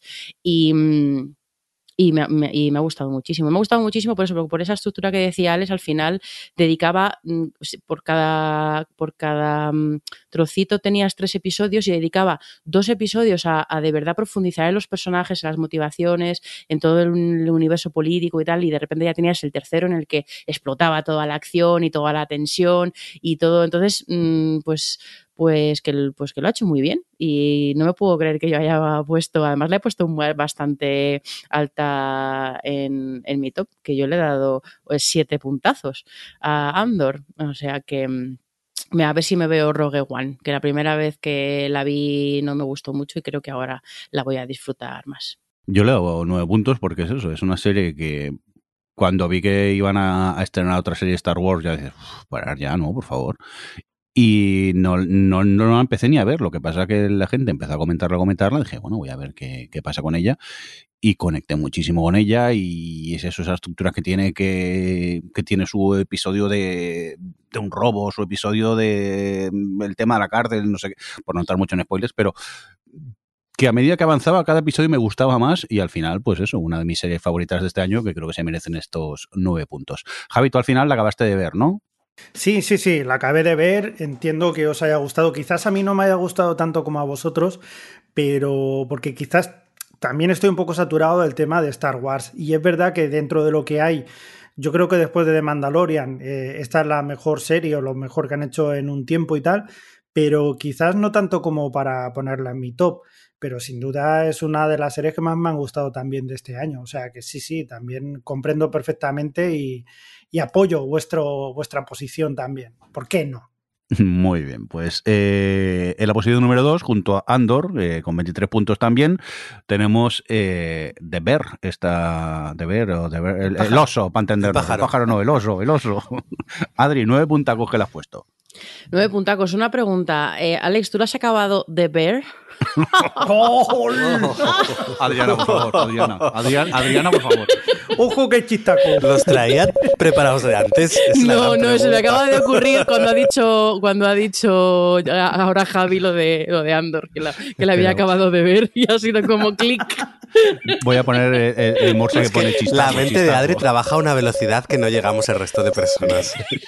Ojo que hay chistaco. Venga, Adriana, por favor. Ay, perdón, perdón. No, era una pregunta real porque Alex la tenía a mitad y tenía curiosidad. Sí, Eh, la, la- la terminé el otro día. Vale, vale. Pues tengo ganas de ver ahora que, que comentas. Bueno, de ver yo le he puesto un 9. Eh, porque em, es que de ver me ha parecido una serie excepcional a todos los niveles. O sea, me parece que está em, súper bien escrita, bueno, todos los, los, personajes, todos los arcos, cómo te va poquito a poco utilizando el entorno y esa tensión y esa dinámica y esa, eh, ese frenetismo de la cocina y todo eso, cómo te van contando desde lo cotidiano, desde ese día a día, cosas de los personajes eh, y te van contando esos, esos arquitos, o, o en algunos casos no son arcos, sino que es eh, ir entendiendo a los personajes o por qué se comportan de cierta forma, dependiendo de, cuál. Em, que son arcos de autodescubrimiento o de reconciliación, o de, hay de todo, hay de todo y está todo escondido, pero muy bien contado. Y al mismo tiempo, eh, o sea, eso de, guion, pero luego, pues eso, desde la edición, de cómo está, pues obviamente todo ese, todo eso conseguido, ¿no? Y cómo están, cómo juegan con el frenetismo, o sea, con la edición desde el, frenetismo con un montaje muy picado y muy, pues, pues eso, para, para apoyar esa, esa mm, esa ansiedad, pero al mismo tiempo te enseñan lo que, lo que te quiere enseñar, es como muy consciente todo el tiempo de dónde está cortando, de cuándo, pero luego cuando tiene que pararse durante minutos enteros en algo concreto, se para, o sea, tiene un manejo del tempo narrativo maravilloso y luego las interpretaciones, están todos los personajes, eh, pues, pues, pues, eh, pues este, vamos, eh, súper bien. o sea, me parece una serie que pues tiene, tiene, es entretenida además, es que es entretenida, es divertida, es tierna, eh, me parece que lo tiene todo. Y está a un nivel excepcional en todas las partes eh, que, que, pues eso, la dirección, todo, todo, me parece eh, alucinante de ver. Mm, de ver y de ver. Ah, no, lo no, ya lo he hecho, ya lo he hecho. Perdón, perdón, perdón. Basta ya, Adri, Basta, ya. Eh, pero vosotros yo creo que os ha gustado también mucho porque le habéis puesto notita alta, ¿no, Jordi? Sí, yo le he puesto un 7 y Javi también. Y realmente es que no sé qué más añadir después de lo que has hecho tú, Adri, porque realmente es que es una serie que me atrapó muchísimo y dices tú que tiene, tiene todo. Y es que te ves un episodio y te deja con ganas de ver el siguiente y los episodios te pasan volando y, vamos, eh, seriote para mí este de ver, el oso. El oso. Alex, eh, eh mm, ¿a ti qué te ha parecido después de acabarla? Bien, me ha gustado mucho, la verdad que realmente la opinión que tenía no ha cambiado para bien, es decir, eh, creo que, que tiene que trabaja muy bien a los personajes, el conflicto de él, cómo lo cómo utiliza todo lo que es eh, el bar para, pues eso, también ayudarle a gestionar al protagonista, todo lo que el, el, viaje que tiene que pasar, de, sobre todo la historia de su hermano y demás.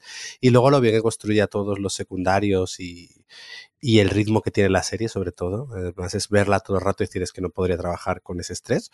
Y no, me ha gustado mucho. ¿no? Quizás no la he metido en el top, pero por el hecho de que al final eh, se tiene que dar alguna fuera, pero no porque me parezca una serie menor. De, hecho, yo diría que quizás eh, junto con Andor son como las dos sorpresas de este año de series que no esperabas nada, porque de ver cuando lo anunciaron, pues era como bueno, una serie de pequeñita de media hora de FX tal cual, pues sobre un restaurante de bocadillos, pues no, no esperas nada y la verdad que sorprende mucho. Estoy totalmente de acuerdo con vosotros. A mí es una de las series, además, que la había ido dejando precisamente por lo que dice Alex, ¿no? Es una serie de pues, un restaurante. A mí es que el tema de Masterchef y estas cosas me, repatean bastante. Y, pero, oye, hablabais también de ella que digo, pues no voy a acabar el año yo sin verla, no vaya a ser que esté bien. Y efectivamente teníais razón vosotros. Y es una serie que a mí me ha fascinado, me, ha encantado.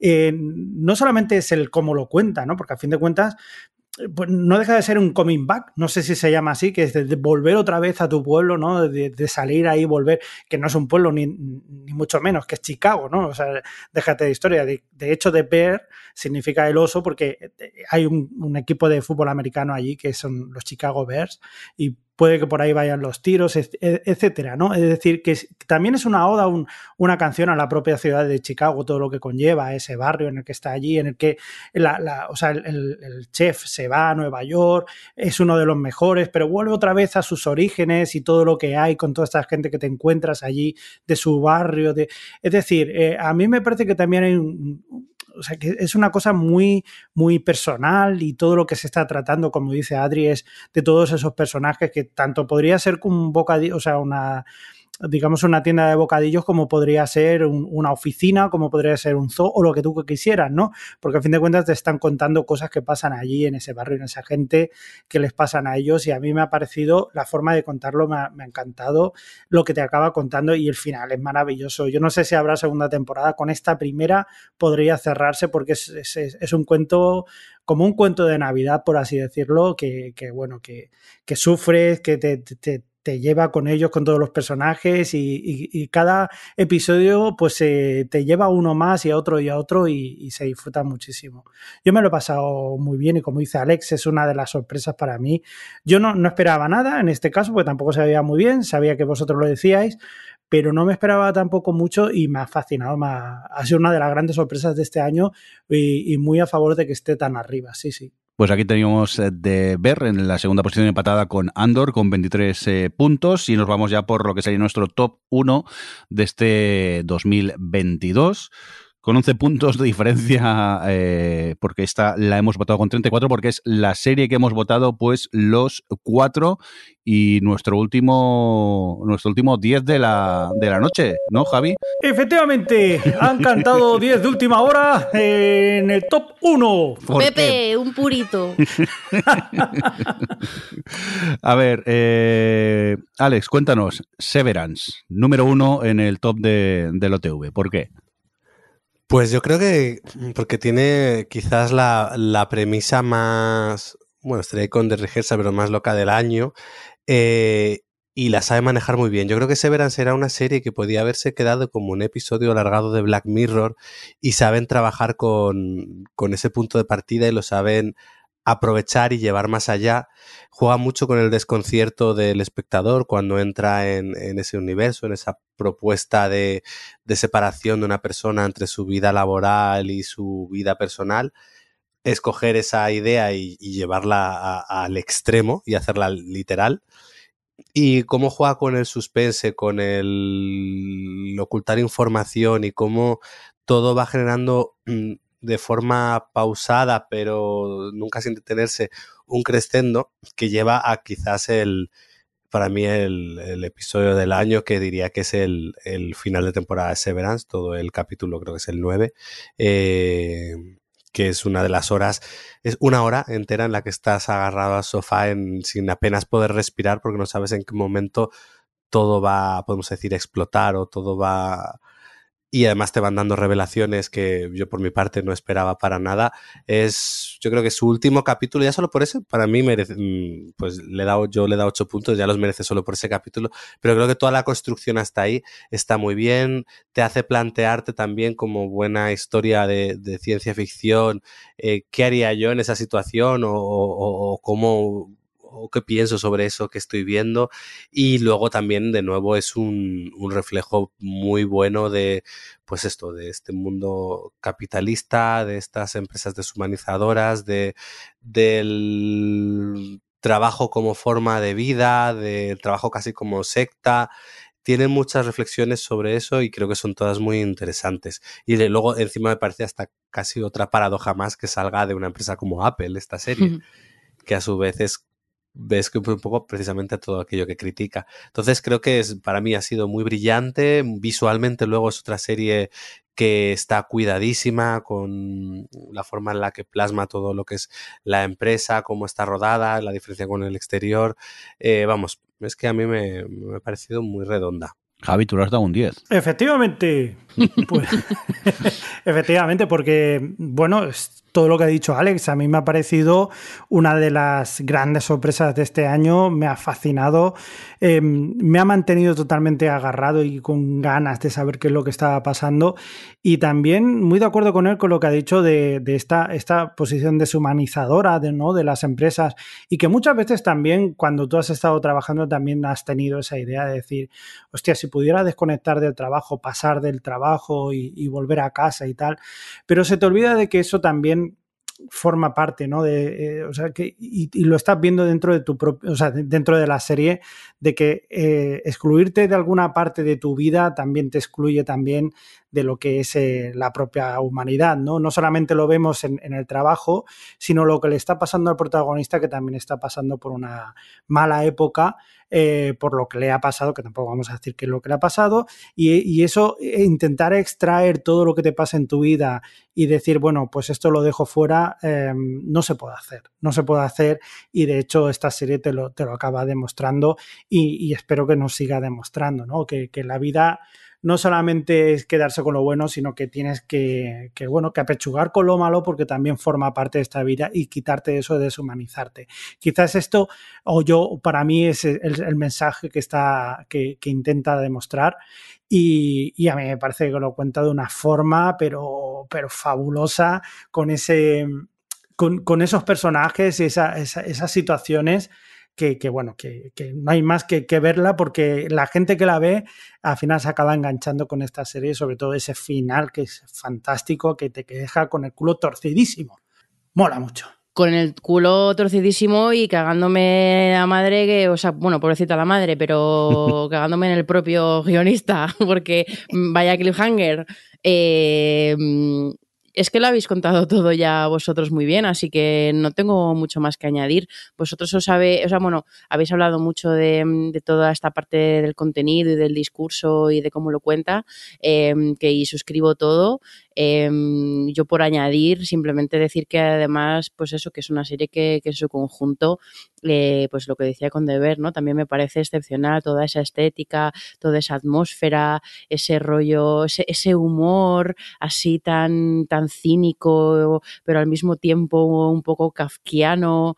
Eh, y bueno, en fin, a mí, a mí me ha gustado muchísimo, me tenía muy intrigada todo el rato, tiene su espacio para, para sus gritos sorprendentes. Y, sobre todo una cosa que diría que es otro punto a su favor, que en su día, eh, o sea, que me, pasó como con, de, como con Devs, aquella serie de HBO que, estaba fenomenal también, y es que estas series eh, que guardan tantos, tanto misterio y que tienen esa apariencia tan opaca de primeras, eh, puede ser muy fácil que te expulsen, pero eh, una cosa que hacía muy bien Devs y que también hace muy bien Severance es el, el, mostrarte cosas, el contarte cosas, el avanzar, el, el que no se quede en algo simplemente opaco por el, solo por el hecho de serlo, ¿no? Y de, de, mantener el misterio, sino que el seguir contándote cosas, pero que esas cosas que te cuentan te sigan abriendo misterios, ¿no? Y es algo que no es tan difícil de, ser, de, de hacer, sobre todo en este tipo de, de, de planteamientos, ¿no? De narrativos, pero y es una cosa que eso que Severance hace hace súper bien. Y, y, nada, y la música, eh, que la, también está, la he estado escuchando mucho en estos meses, eh, todo en general y todo De hecho, bueno, tenemos, y así como nota final, tenemos una, como nota final en plan de giro como positivo a todo lo que estamos contando, porque obviamente eh, lo que cuenta la serie y el, todo ese discurso sobre las corporaciones que deshumanizan y alienan a, a, a los empleados está ahí y, es, el centro y el sentido que tiene Severas, ¿no? Pero tenemos una coña en el trabajo y es que cuando nos, nos con un compañero que para mí es el gurú, el gurú de intentar no estresarse con el trabajo, ¿no? Porque yo me estreso mucho con el trabajo, me lo llevo a casa, como quien dice, aunque ahora mismo esa línea con lo del trabajo desde casa está muy fina y precisamente por eso es muy complicado y tal. Eh, y él siempre me dice, INI, Adri, este es tu INI, tienes que hacer, o sea, como que utilizando el Severance, ¿no? Para, para decir, tienes que meterte en ese ascensor e intentar desconectar, ¿sabes? Como que lo utiliza un poco desde el punto de vista positivo del concepto de eh, o sea, el reverso de lo que decía Javi, ¿no? Por una parte, eh, la, el trabajo forma parte de nuestra vida y de quién somos, por supuesto, y a mí, que en mi caso además que tengo la suerte de que me, tengo un trabajo que me gusta mucho y que me apasiona, eh, pero bueno, pues es trabajo y que también hay que ser capaz de, a veces de hacer ese, de meterse en ese ascensor, ¿no? Y, y me gusta cuando, cuando lo decimos, en plan, métete en el ascensor, métete en el ascensor. Bueno, pues yo no voy a añadir nada más, porque habéis hablado muy bien de ella y os doy la razón con, con todo, es un seriote, por eso se merece esta primera posición en el top, este Severance, nuestra serie favorita este 2022. Y diréis, bueno, pues ya han acabado, ¿no? Pues no, porque ahora llega el momento aquí de los mamoneos y de las menciones especiales y de, venga, va, ¿quién quiere empezar a... Yo genuinamente, genuinamente sí. me he sentido mal por Alex, porque está fatal hacerse mayor y olvidarse de las cosas. Eh, y, y, y, realmente lo he sentido mucho por él. Que nos lo, o sea, Alex, ¿qué te ha pasado? Sí, abuelo, ¿qué le ha pasado? La juventud del podcast ya no es juventud, ya, ya, ya estoy como vosotros. No La puede ser. del podcast. Eh, que me olvidé de White Lotus. Que ya tenía yo todo el, eh, el top hecho, todas las sumas hechas, y, y, ayer me acuerdo de White Lotus, dije, mira, no voy a, a moverlo todo. Pero. ¿Qué puntuación le hubieras dado? Pues le habría dado 4 o 5 por ahí, habría estado, mm. porque quizás no supera a unas 5 o 6 primeras, me han gustado más, pero creo que para mí, creo una temporada que yo creo que ha habido gente que le ha gustado más, menos que la anterior.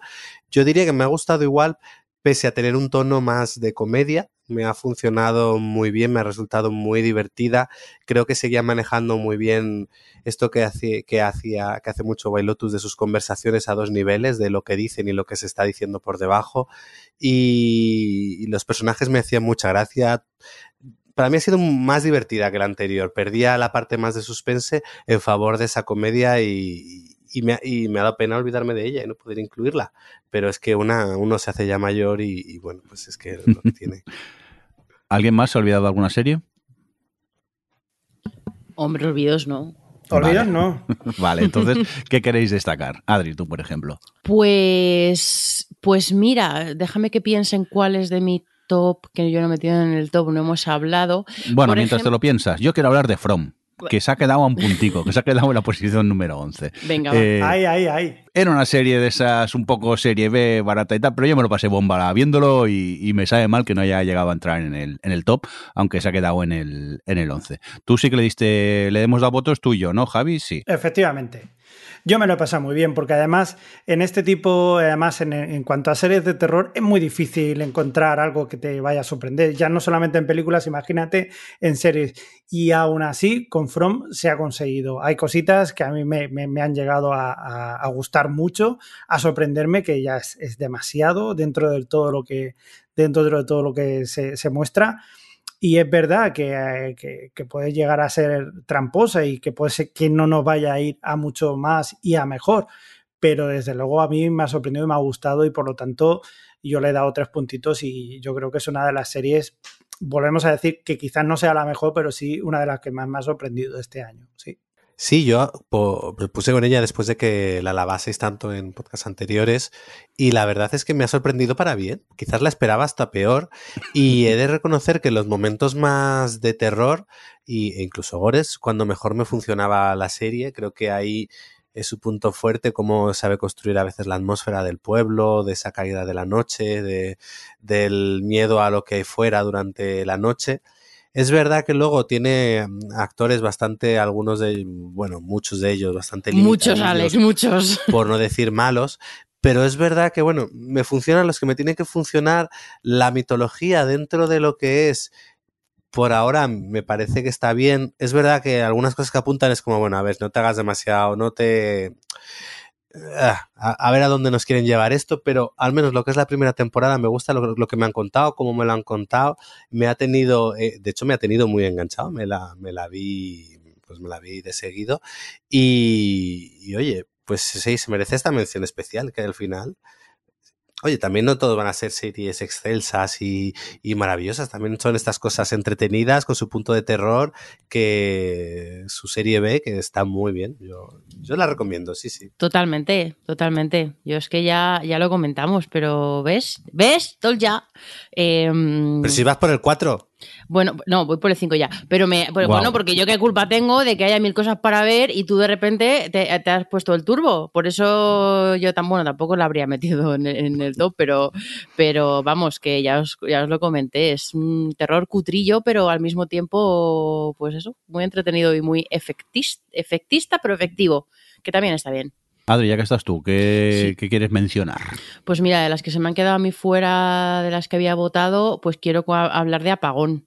Em, porque la verdad es que a mí me gustó mucho. Em, sé que este tipo, o sea, las historias antológicas al final es complicado que entren en tops así, porque siempre suele haber, pues bueno, em, a lo mejor más desequilibrio entre las historias o, pero en este caso a mí, me, a mí personalmente me parece que están todas a un nivel muy bueno y que todas eh, exploraban, pues bueno, una parte de, del post-apocalipsis, bueno, del apocalipsis este mm, del, del apagón eh, desde puntos de vista distintos, desde también, pues bueno, forma de contar distintas, tonos distintos, eh, y, y me parece que todos los episodios están, están estupendamente. La verdad es que es muy complicado eh, hablar de ella porque al final eh, cada como cada capítulo es tan distinto, cada capítulo tiene sus propias virtudes, y, pero bueno, así como, como pack, eh, siendo yo además alguien que, que suele disfrutar mucho de las historias de pues, apocalípticas o de apocalipsis y que he visto muchas ya, eh, de repente ver, pues bueno, una patria, una que, o sea, una patria, una, una nuestra que, que está tan bien, que además eh, se siente, sobre todo los primeros, ¿no? Que los que están más cerca de, más cerca de, del, del momento en el que pasa el accidente mm, o lo que sea.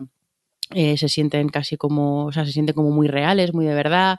eh, tiene espacio para, para la tensión, tiene espacio para el, discurso social. Me parece una serie súper completa eh, y, que, y que es una de las, vamos, lo he metido en mi top del año, sin duda. Hasta le, he votado con tres puntitos. Yo debo decir que también me hubiera gustado meterla hasta el último momento estaba que si metía ella o no. Al final he metido esta otra.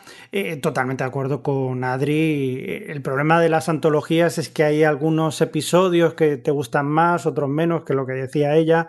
Y al final quizás me he decidido por otra serie, más por el pozo de tristeza que me acaba quedando cuando hay un- una serie así, ¿no? Entre esa y otra que luego ya hablaré si un caso me he quedado con, con, la otra, con No me gusta conducir, quizás porque en este momento necesitaba un poco decir, no, oye, pues voy a buscar algo que sea más positivo y, y quizás me ha gustado más por eso, por, por, no por no irme con ese tono, ese regustillo malo que, que te puede llegar. Pero no sé, o sea, yo ya te digo que hay, episodios que me parecen fascinantes de lo mejor que he visto, incluso en la televisión en este año. Hay episodios muy buenos. Y, me recuerda también a otra serie que también estuvimos hablando otros el año anterior, me parece que fue, que fue el colapso. Es inevitable hacer comparaciones con esta serie, pero no sé, o sea, yo la recomiendo de todas formas si no la habéis visto, y lo que dice Adri, porque es una serie para, para verla, para disfrutarla y para sufrirla también. Javi, aprovechamos ya que estabas hablando de No me gusta conducir. Sí, pues eh, a mí me gustaría, pues precisamente eso lo que estaba diciendo, que entre una y otra al final me he quedado con esa porque quizás ha sido de las últimas que he visto y porque me ha dado muy buen rollo y eso al final ha decantado una por la otra, ¿no? Pero también me ha parecido una serie muy chula, muy, muy curiosa, muy de aquellas, ¿cómo le llamáis? De, de, de, de leche, ¿no? De, de vasito de leche vasito por de la leche. noche. De, vaso leche. de leche, me encanta que ya se os haya vegano. Bueno, ahora ya no puedo beber leche. Porque además es que eh, hay que decir, la serie está creada por Borja, Borja Cobeaga, que, que, la verdad que el tío sabe hacer de este tipo de cosas. Y, y además es muy curioso porque utiliza a un, a un tío, al, al, protagonista, que es lo más insulso, soso y hasta mala persona que, que podría haber. No mala persona, pero sí que es un tío que dices, hostia, qué tío más amargado, por Dios. Pero todo lo que le rodea al final acaba siendo tan, tan, tan bonito que, al final él no deja de, de, de, encariñarte también con él porque por todo lo que tiene a su alrededor y dice, joder, pues también es una persona que merece la pena. Y, y la forma de contártelo todo, pues me ha parecido chulísima. Me lo he pasado muy bien, es muy divertido. Quizás no que para reírte a carcajadas, pero sí, como, como dice Adri, ese, ese vasito de leche que te vas y dices, hostia, qué guay. Qué, qué buen pero... rollo y, y, me quiero sacar a carnet de conducir otra vez. No, quita, quita, no, quita, no. Yo creo que todos hemos pasado. Le has entendido mal la serie.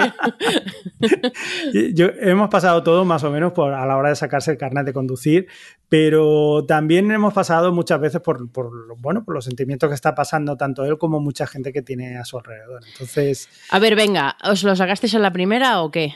Yo sí, yo la primera. Pero ¿Las dos no cosas? Sé, las dos cosas, pero quizás porque tuve suerte. ¡Qué pollón! Bueno, no te creas. Un poco, sobre todo la práctica de tener un poco de suerte, por eso. Y tú, Jordi, que a ti no, no te gusta conducir. Correcto, es mi super... serie. El título es la serie con el, mi título favorito de la historia.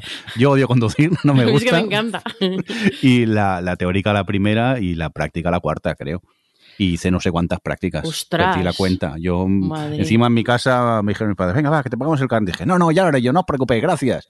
Luego me arrepentí muchísimo porque me gasté una dinero haciendo prácticas, pero claro, es que realmente no me gusta conducir, entonces mmm, iba incómodo. Lo que pasa es que por necesidad conduzco, pero vamos, si yo pudiera no conduciría nunca.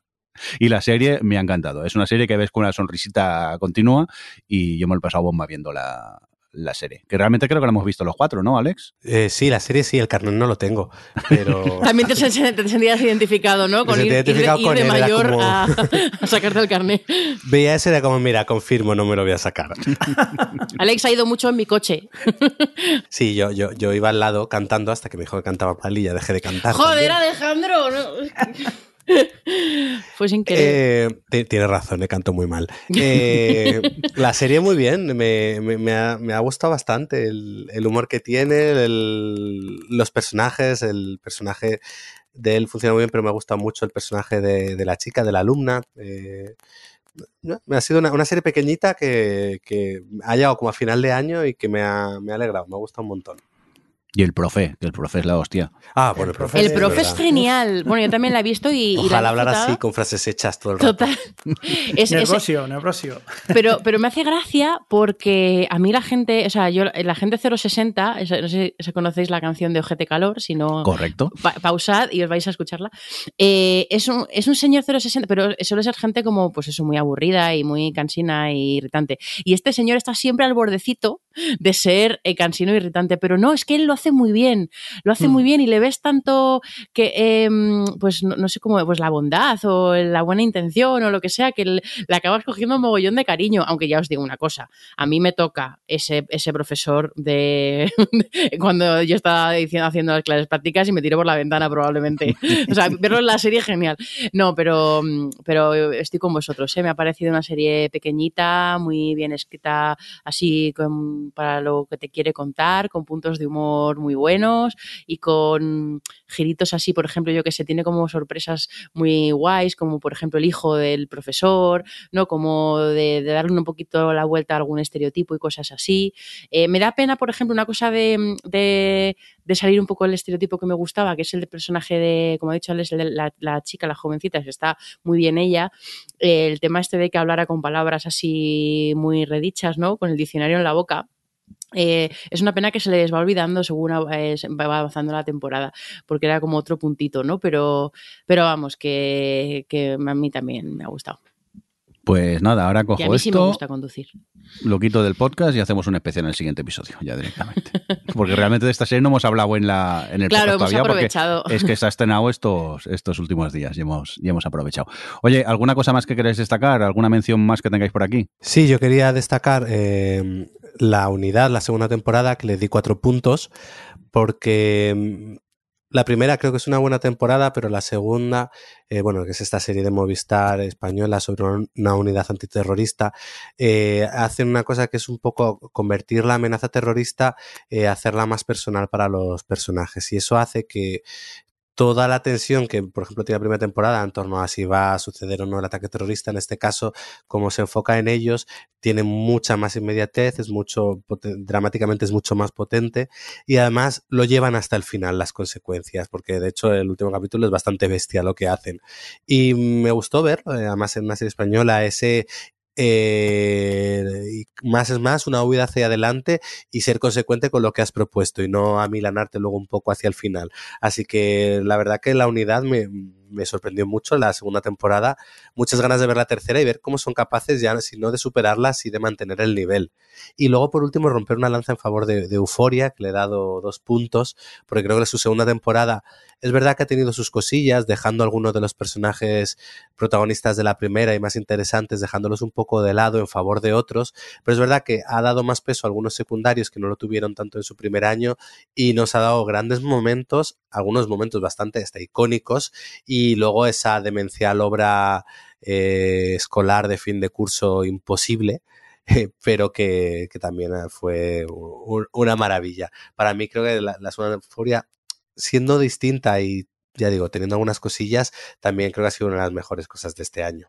Bueno, yo solo quiero añadir tres cositas, ¿vale? No voy a entrar a hablar mucho de ellas. Una es la... Solo la... tres cositas. no, no, porque y, lo, y, la última la vais a entender. Eh, vale. La última que me queda que había puesto en mi top, que la había votado con un 1, era, es la de 21-25. Podría haber metido muchas series en este último puesto, pero decidí meter, meter esta porque, porque bueno, eh, ha sido como un reencuentro con las series coreanas que hacía mucho que no, que no, o sea, porque de vez en cuando voy empezando, ya sabéis, eh, y veo uno o dos capítulos y pff, me bajo porque es que no, eh, no creo que hayan cambiado las series coreanas. Yo, obviamente, eh, pero, pero bueno, esta ya lo conté en su día con mucha efusión. Eh, me ha gustado mucho porque me parece sobre todo, pues bueno, mucha, mucho más madura emocionalmente eh, dentro de que tiene sus cositas, ¿no? Pero que, que la mayoría de, las series del estilo, de las comedias románticas del estilo, porque bueno, el centro no es el, la relación de amor, sino la relación, o sea, las, los viajes individuales de sus protagonistas y que, pues bueno, cómo se complementan, cómo, cómo se acompañan en esos viajes, ¿no?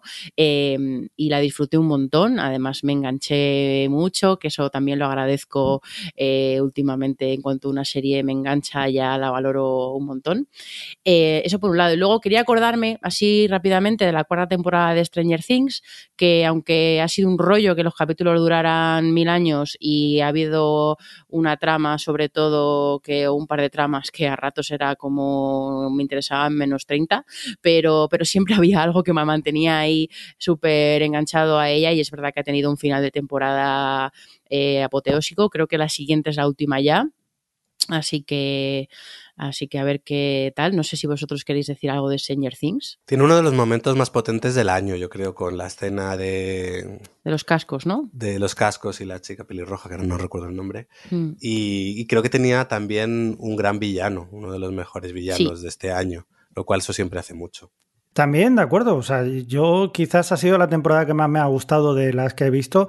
Lo que pasa es que también me queda un poco con el culo torcido porque creía que se acababa ya la serie y digo, ah, no, que queda una temporada más. Entonces me he quedado, ah, que hmm. demonios. Pero sí que me ha gustado mucho. La, sí, como os digo, la que más me ha gustado de lo que llevamos, ahora que se han empezado a conectar todos esos puntos que quedaban un poco por ahí dispersos y, y, bueno, ahí sí que hay momentos que igual te sobran más, otros menos, otros son más fascinantes, pero bueno, que, que también es muy buenas series, es lo que decimos este año, han habido muy buenas series y, y es difícil llegar a, a, a, concretar. Por cierto, me está dando cuenta ahora que viendo nuestro top y tal, eh, cada uno de nosotros ha colocado 7, 8 eh, series en, dentro del top. 10, o sea que no nos había pasado en muchísimo tiempo. Es verdad. Hemos coincidido bastante Hemos coincidido este año. ¿Mm?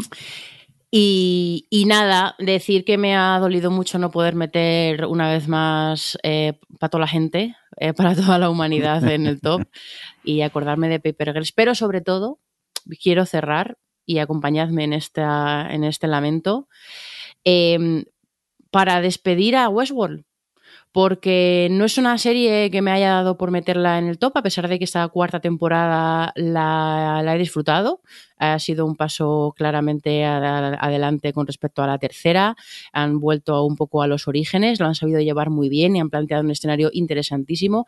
Y sobre todo al final, aunque eh, dejó, dejó, peor sabor de boca porque justo el final se siente un poco atropellado, lo hablamos en su día porque, porque se nota que quieren llegar al final para poder contar lo que tenían pensado para la quinta pero no va a pasar porque eh, eh, de una forma completa y absolutamente demencial, eh, Westworld no solo ha sido cancelada y no va a haber quinta temporada, sino que la van a retirar del catálogo de HBO por todas estas cosas. Sí, ha sido eliminada del, de HBO. Ah, ya, está, ya, ya la han quitado oficialmente. Sí, creo que sí, ya no está. Bueno, pues estas cosas que no comprenderemos, todo lo que está pasando con HBO y Discovery, Warner y todo esto de, sacar de cosas del catálogo, que saquen o sea, algo como Westworld es algo que se me escapa, la verdad.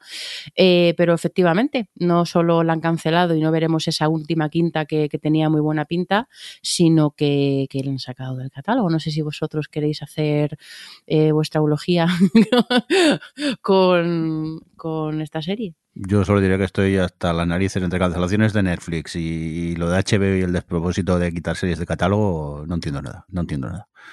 Deberíamos investigar un poco este tema, a ver si podemos esclarecer qué narices está, está pasando en el tema de, los streamings. Al final vamos a tener que hacer como decía Gandalf ahí en, la mina de Moria, correte insensatos que la van a quitar. Pues sí, porque ahora, o por un lado, pero luego por un lado dices, corre y la veo rápido, no va a ser que me la quiten, pero por otro es como la veo rápido, a lo mejor me la cancelan y me quedo a medias. También. ya sabes qué hacer, si esperarte, verla, no verla. Venga, pues para acabar, yo dejarme que comente, eh, en primer lugar, Little America, que le da cuatro punticos, esa serie, pues, que es, eh, pues cada episodio eh, es de su padre y su madre, no tiene nada que ver un episodio con el otro, son pequeñas historias cotidianas basadas desde el punto de vista, pues, de, gente que ha, inmigrado a Estados Unidos. y la verdad que a mí me fascina la sensibilidad que tiene esa historia con tantos temas muy muy cotidianos. Es que realmente son historias muy, muy simples, pero yo que sé, tiene un encanto esta serie que, no puedo dejar de verla y no puedo dejar de recomendarla. La tenéis en, Apple y encima son episodios que no son muy largos, un poquito más de media hora como mucho y, se ven en un plis. Y su primera temporada me encantó. Esta eh, no la he disfrutado tanto como la primera, pero también me lo he pasado muy bien con ella y no puedo más que eso, recomendaros Little America en, en, Apple Plus. Y luego, mm, pequeña mención para la serie La Ruta, que ya hemos comentado aquí en el, en el podcast que he disfrutado muchísimo todo y su manera de contar la serie hacia atrás que me descoloca un poco, pero luego mm, cuenta una historia muy sensible que mm, poco lo de la ruta es casi lo, de menos, porque es una historia pues que habla de, la amistad eh, entre seres humanos, simplemente, y parte pues tienes el, tema de la ruta un poco de, fondo por, por ahí, pero que al final ha acabado conectando mucho con estos eh, cuatro amigos y, no puedo más que, recomendarla, eh, superado ese primer choque de que cuando de repente ves el primer episodio y luego ves que van hacia atrás en los otros episodios, pero mm, al final sí que me ha funcionado y me gustaría pues eso, le da un punto y me gustaría también recomendaros la, ruta que tenéis en el A3 Player, si mal no, no recuerdo. Dicho esto, creo que nos vamos a ir, ¿no? ¿Ya, compañeros? Pues yo creo que sí, ha sido un buen repasito. Pues sí. Pues nada, que nos vamos. Hasta aquí nuestro top 10 de, 13 series. top 17. Sí, top 2022 de aquí de, del OTV. Y nada, en breve esperamos próximamente estar de nuevo en vuestro podcatcher. Un cordial saludo pues de quien estuvo por aquí. Adri, adiós. Adiós, buen año a todos. Alex, hasta luego. Hasta luego, a ver qué nos depara este 2023 en series, ¿eh? Porque bueno, ahí ahora se estrena Last of Us y a ver qué sorpresitas como Andor o de ver este año nos tiene preparada este 2023. Ir abriendo un doc que The Last of Us es número uno, ya os lo digo yo. Y si no, haré trampas y será número uno. ¿Qué ganas le tengo a The Last of Us? Javi, Adiós. Ojo, que llegan series nuevas. y lo que nos queda, muchas gracias por haber estado con nosotros y, bueno, que seguimos ahí viendo series. Ya nos contaréis a ver qué os ha parecido el top. Ahora, y un cordial saludo también de quien nos habló, el señor Mirindo. Hasta luego. Adiós. O Televisión Podcast, el podcast de la cultura audiovisual.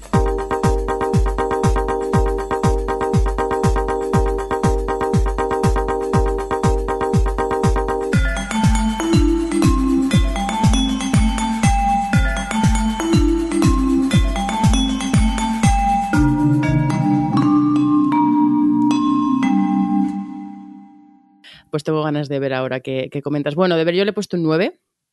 eh, porque básicamente. Hola. Hola. Javi. Javier. Hola. Javi, Javi. Hola. Hola. Hola. Hello. Reinicia, Javi. Hello, hello, hello. ¿Cómo que hello. Como si nos oímos.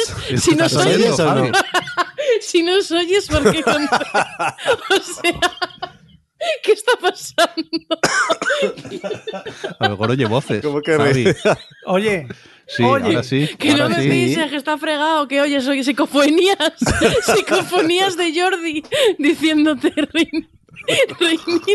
cabrón, yo lo escuché. Es que de repente se ha cortado Adri y digo, ¿qué ha pasado aquí? Ay, Vale, que me vale. muero. Es que no oigo nada. Y entonces digo yo reinicia y tú dices que reinicie. Y digo, entonces no se está oyendo. Que algo se estaba oyendo. Entonces. No lo sé. Es que se ha cortado Adri y se ha, se ha escuchado todo en silencio y digo, uy, ¿qué ha pasado? Vale, ay, Ay, mierda. Dios. No, no, No yo sí que yo sí que me he acordado, he dicho básicamente, entonces bueno, Sí, vale. vuelvo a empezar. Entras allí, venga, va. Pues he dicho, le he puesto nueve, básicamente, vale. Sí, vale. Ay, Sigo sin Dios. saber qué ha pasado, ¿eh? pero bueno, yo. Bueno, es igual, ya está, Javi. mí me pasó eso ahora, antes, ¿no? ¿eh? Sí. Ay, por Vale, favor. pues ya está. La culpa es de. Adri y ya está. Venga, dale. Claro.